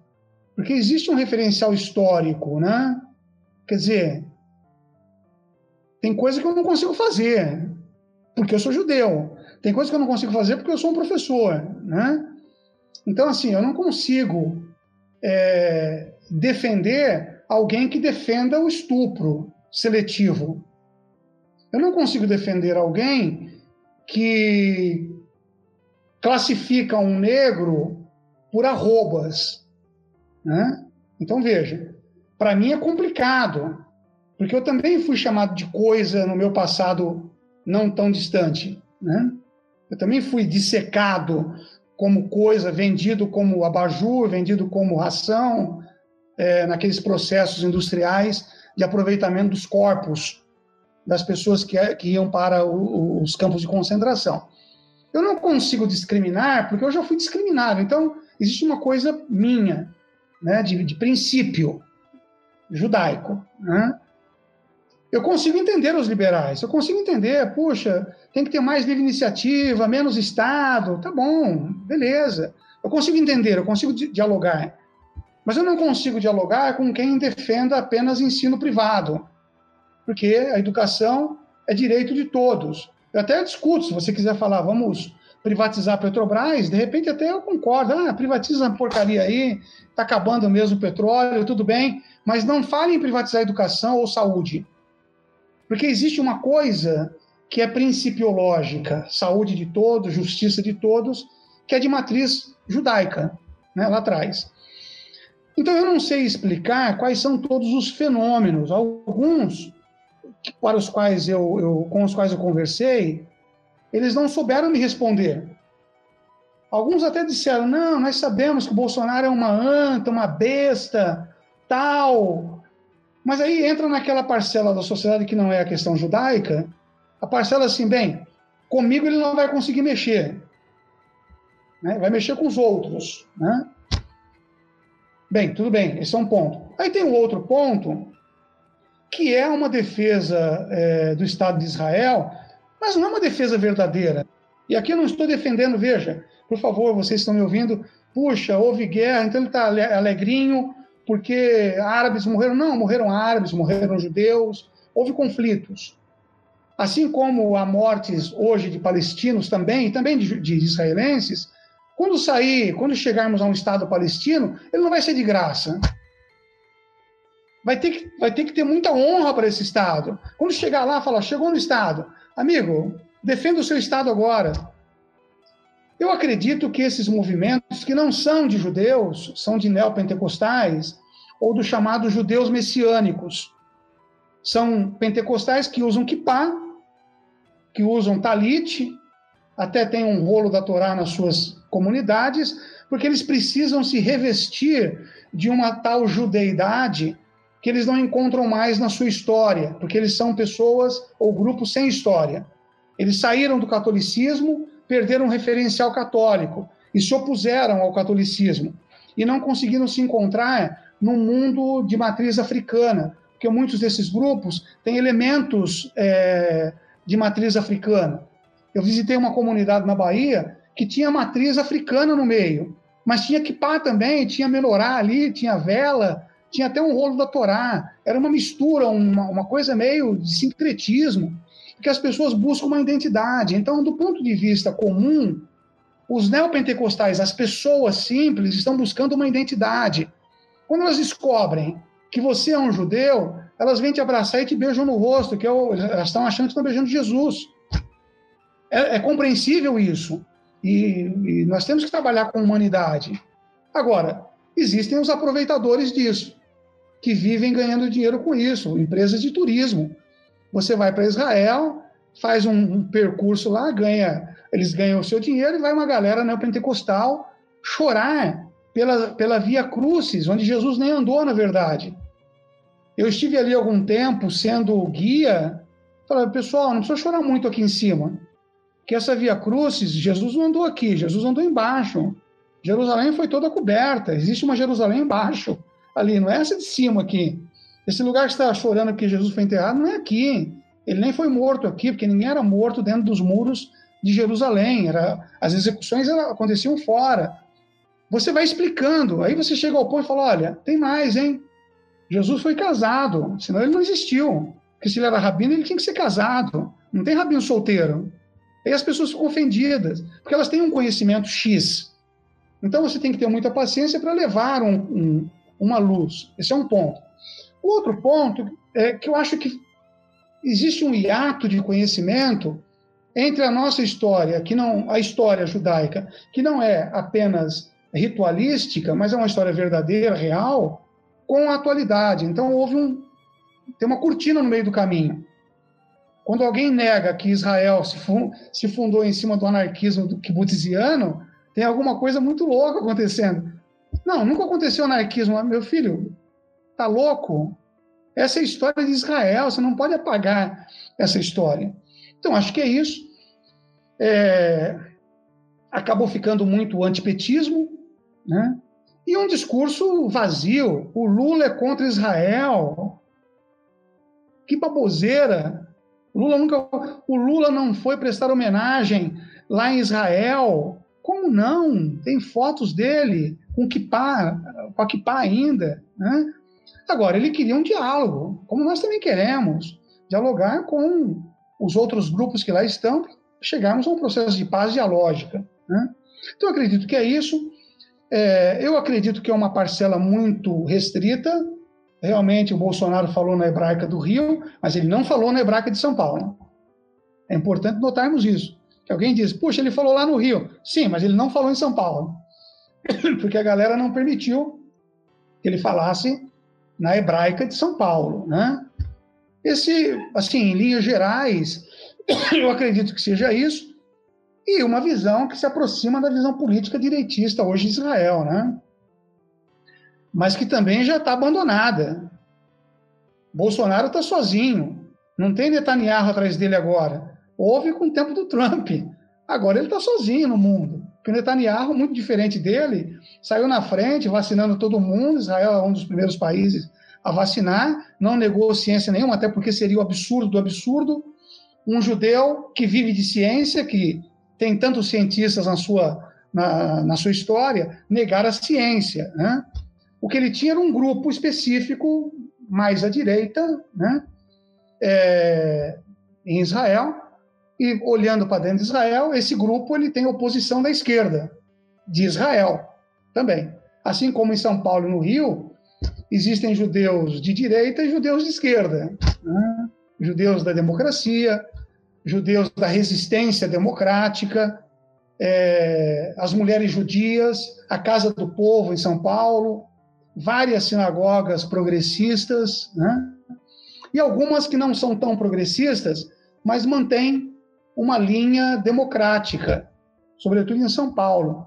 No Rio tem aí o Bonder, por exemplo, com uma visão estupenda, maravilhosa, humanista. Então, eu acredito que tem um pequeno grupo que apoiou o Bolsonaro, é, e que alguns até apoiam ainda, mas outros viram que foi um tiro no pé. Muitos já abandonaram, né? Eu conheço um grupo de judeus do qual eu faço parte na, na, no WhatsApp. No começo eles não podiam nem falar de vacina, porque foi politizado. Hoje já estão entendendo que a bolsonarização foi um câncer que não deveria ter acontecido. Né? É isso. Não nos esqueçamos que os neopentecostais, povo, são pessoas boas, não são bandidos. O problema está em quem os arrebanha. Esses são os fascistas. Malafaia, sei lá o que, R.R. Soares, é, Hernandes. Vladimir essa, Santiago, Edir Macedo. Edir Macedo, é, esse pessoal, ele arrebanhou, e eu digo isso de, de, de conhecimento próprio, respondendo para o Henrique para todos, porque teve um tempo, há uns 15 anos atrás, que eu fiz uma pesquisa em Pernambuco, buscando os, os judeus marranos, porque lá foi a primeira sinagoga de todo o continente americano, lá no Recife, Carral Zul Israel. E quando as 20 famílias saíram do Recife, com a retomada portuguesa, eles foram formar Nova York, a nova Amsterdã. Então já saíram de Pernambuco e foram lá para Nova York. Mas ali ficaram os judeus pobres, que não tinham como viajar. E eu fui atrás deles na minha pesquisa, entrando no interior de Pernambuco. Encontrei muitos ali que tinham tradições judaicas. Cobria o espelho é, com, uma, com uma toalha preta na, na morte, um modo de varrer, não misturava carne com leite, coisas que são da tradição judaica. E eu fui convidado a, a, a, fazer algumas palestras em alguns grupos, um pouco dessa matriz aí mais neopentecostal, e eu fiquei encantado com eles. São pessoas super boas, pessoas de boa fé, de boa índole, mas que são arrebanhados porque são presas fáceis. Aí, nas presas fáceis, o pastor diz: levante a bandeira de Israel porque Israel representa a volta de Jesus, do Messias. A pessoa de boa fé levanta que ele acredita que Israel vai destruir todos os seus inimigos, eles esperam por isso, profeticamente, né? E que Jesus vai voltar o Messias cristão para reinar em Israel. E que os cristãos que estão com ele vão ficar com ele ali, serão seus súditos. Então há um discurso muito forte é, nesse meio. Mas eu quero insistir que a grande maioria, as pessoas humildes, são pessoas boas, pessoas de boa fé. Pessoas que, se você sentar com elas, vai no café, no bolo de milho, eles perguntam mil coisas e ouvem você tá? para a gente não ficar aqui com um discurso anti, anti-neopentecostal, não é isso. Estamos falando dos líderes. É, professor, é, agora a gente partirá para as perguntas externas e que a gente abriu participação para várias pessoas, né? E nós escolhemos as cinco que a gente achou mais pertinente e que caberiam no nosso horário também, sabe? É, a primeira pergunta é, eu vou fazer é da Inês Ribeiro. Ela é filósofa e mestranda em Direito pela Universidade de Lisboa. E ela pergunta qual será a importância da nova Constituição chilena para o pensamento jurídico na América Latina. Vamos pergunta por pergunta, Matheus? Acho que é melhor, Isso. né? É. Ah, Olha, eu... e por que? É porque ela fez duas perguntas no caso. E por que a nova Constituinte chilena pode ser considerada como um passo importante para o rompimento com o autoritarismo institucional? É, eu acredito que no caso chileno é, existe um movimento, um processo, né? Eu tive alguns alunos chilenos é, estudando comigo lá em Nova York, e nós, alunos de universidade, faculdade, né, eles falando sobre essa questão, essa, essa gana, essa, essa vontade popular, né? É, eu acho que o movimento da, da, da própria constituinte chilena já é um movimento em si de ruptura com aquela, aquele velho Chile. Né? Um pouco diferente do Brasil, porque o Brasil não rompeu, na verdade, com a ossatura ditatorial. Não houve essa ruptura para valer. Houve uma coisa meio assim, ah, tudo bem, fica aí, na boa. Por isso, hoje, esse enjoo, esse vômito é, militarista que ocorre no Brasil, né? que não houve justiça em relação aos desmandos da ditadura militar. Me parece que os chilenos, nesse sentido, embora a sua constituição esteja demorando um pouquinho mais para que retrate a ruptura, o processo de ruptura já está presente. Eu acho que a, a Constituinte e a Constituição, finalmente, ela vai ser o retrato de uma sociedade envolvida no processo de democratização chilena. Eu vejo com bons olhos isso, né? Eu acho que vai ser um marco diferenciador na América Latina. Por que, que eu digo isso? Porque, embora o Brasil seja um país no processo de redemocratização, ele não resolveu as suas pendengas anteriores. Então, você continua com, com, com, com esta excitação militarista. Veja que é, um general manda um tweet para o STF, ou diz, se o cara for solto, a coisa fica feia. Ou outro general diz que pode ter grave consequência se alguém exigir o celular do genocida. Né? Então, esses arrobos ditatoriais que estão presentes não foram resolvidos. O Brasil continua nesse processo. Eu acho que o Chile ele vem ainda com uma carta anterior, mas ele vem num processo popular. Né? é, aquelas manifestações, elas não foram como as manifestações do Brasil 2013, que as do Brasil 2013 foram sem, sem rumo. Na época eu escrevi um dos capítulos do livro, em 2013 mesmo, tratando exatamente disso. Olha, essas manifestações, elas não são democráticas, as de 2013. Parecem que são. Elas não têm rumo. Quando alguém diz, sou contra a política, essa pessoa está doente. Não tem como você ser contra a política. Você pode ser contra partidos partido A, partido B, partido C. A política é presente. É o que acho que foi o Pedro que falou, essa despolitização das instituições, né? É, então, acho que o Brasil não, não viveu isso. Acho que o Chile está entrando nessa seara. Eu vejo que a ruptura não será na Constituição, mas no processo, no caminho.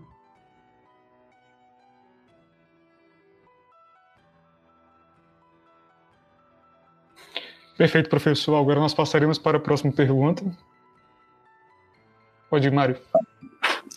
Na visão do senhor, quais as falhas da Constituição de 88 e quais os progressos em enquadramento de direitos sociais? Essa é a pergunta da Franciane. Bem, eu acho que a Constituição ela não é perfeita, né?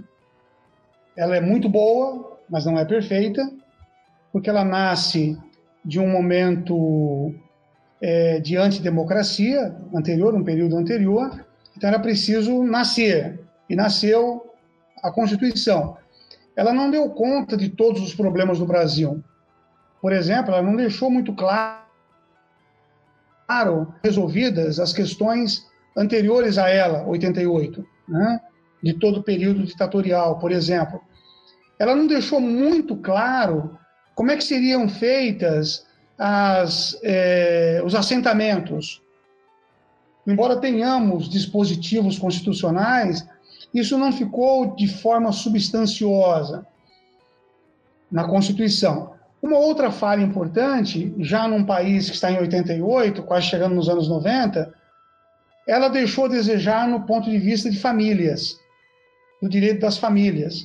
Tanto que isso tem que ser resolvido de forma jurisprudencial hoje, né? Ela continuou mantendo é, um referencial de família tradicional, o casamento como referência para a união estável e para a família monoparental. Então, quando você diz serão como casamento, está dizendo que o casamento tem um valor em si mesmo e que os outros dois núcleos que a Constituição cita, que é a família monoparental, né, e a família convivencial, união estável, serão como o casamento. Então, acho que aí tem uma falha, faltou um avanço é, nessa questão do direito das famílias aí.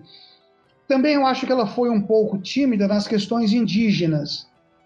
Tem pouquíssimos dispositivos tratando da questão indígena. Né? Tanto que hoje ainda estamos discutindo é, estas questões que aí estão.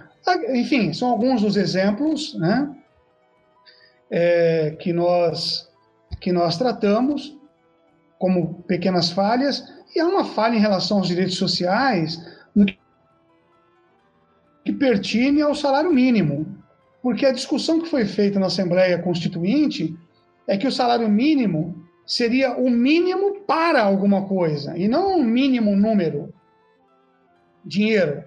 Não é um mínimo 900 reais. É o mínimo para subsistência. O mínimo para lazer, para um tratamento médico odontológico. Quer dizer, você ganharia o mínimo, que é a discussão que se faz nos Estados Unidos. Não é o mínimo de 15 dólares por hora, mas qual é o mínimo para uma pessoa subsistir?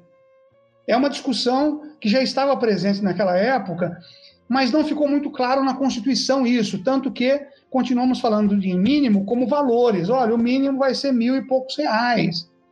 Quando a Constituição, por princípio, não está tratando, tratando disso. Está tratando do mínimo para. Quer dizer, o mínimo que uma pessoa precisa ganhar para subsistir numa sociedade capitalista, que é o caso do Brasil. Lembrando que a Constituição não é socialista, é uma Constituição capitalista, liberal, mas com um forte acento para o social. Né? Então, acho que esses são alguns exemplos daquela pressa toda, é, daquela pressão toda, né? Houve muita pressão na época da Constituinte de 87, mas mesmo assim, eu acredito que é um material bom para ser o mínimo a partir do qual a gente constrói para cima e para frente, não abaixo dela, né? Então chegamos no mínimo. É, esse é o mínimo para a gente poder fazer um Estado democrático de direito. É isso, Pedro. Obrigado pela pergunta aí da. Fantástico, professor. E ainda ressalto que nesse pós, pós-fim de ditadura, houve muito peso dos militares e realmente estava difícil fazer uma, uma constituição mais livremente, né? Agora eu passo a palavra para o Matheus para ele já caminhar para o final. É, professor, eu queria agradecer muito a, a sua participação e ter aceitado o convite. É, foi para mim um papo excepcional, no que eu aprendi muita coisa aqui, inclusive estou cogitando um anarco-sindicalismo ao estilo Chomsky, que... mas é isso. Eu queria também agradecer é, o Diego, a Inês, a Francine, o Felipe, a Ana e as outras pessoas que enviaram as perguntas. Infelizmente, a gente não conseguiu encaixar no tempo. Queria agradecer também meus companheiros de bancada física, é, fixa aqui, meus companheiros de projeto. E, é, por último, é isso.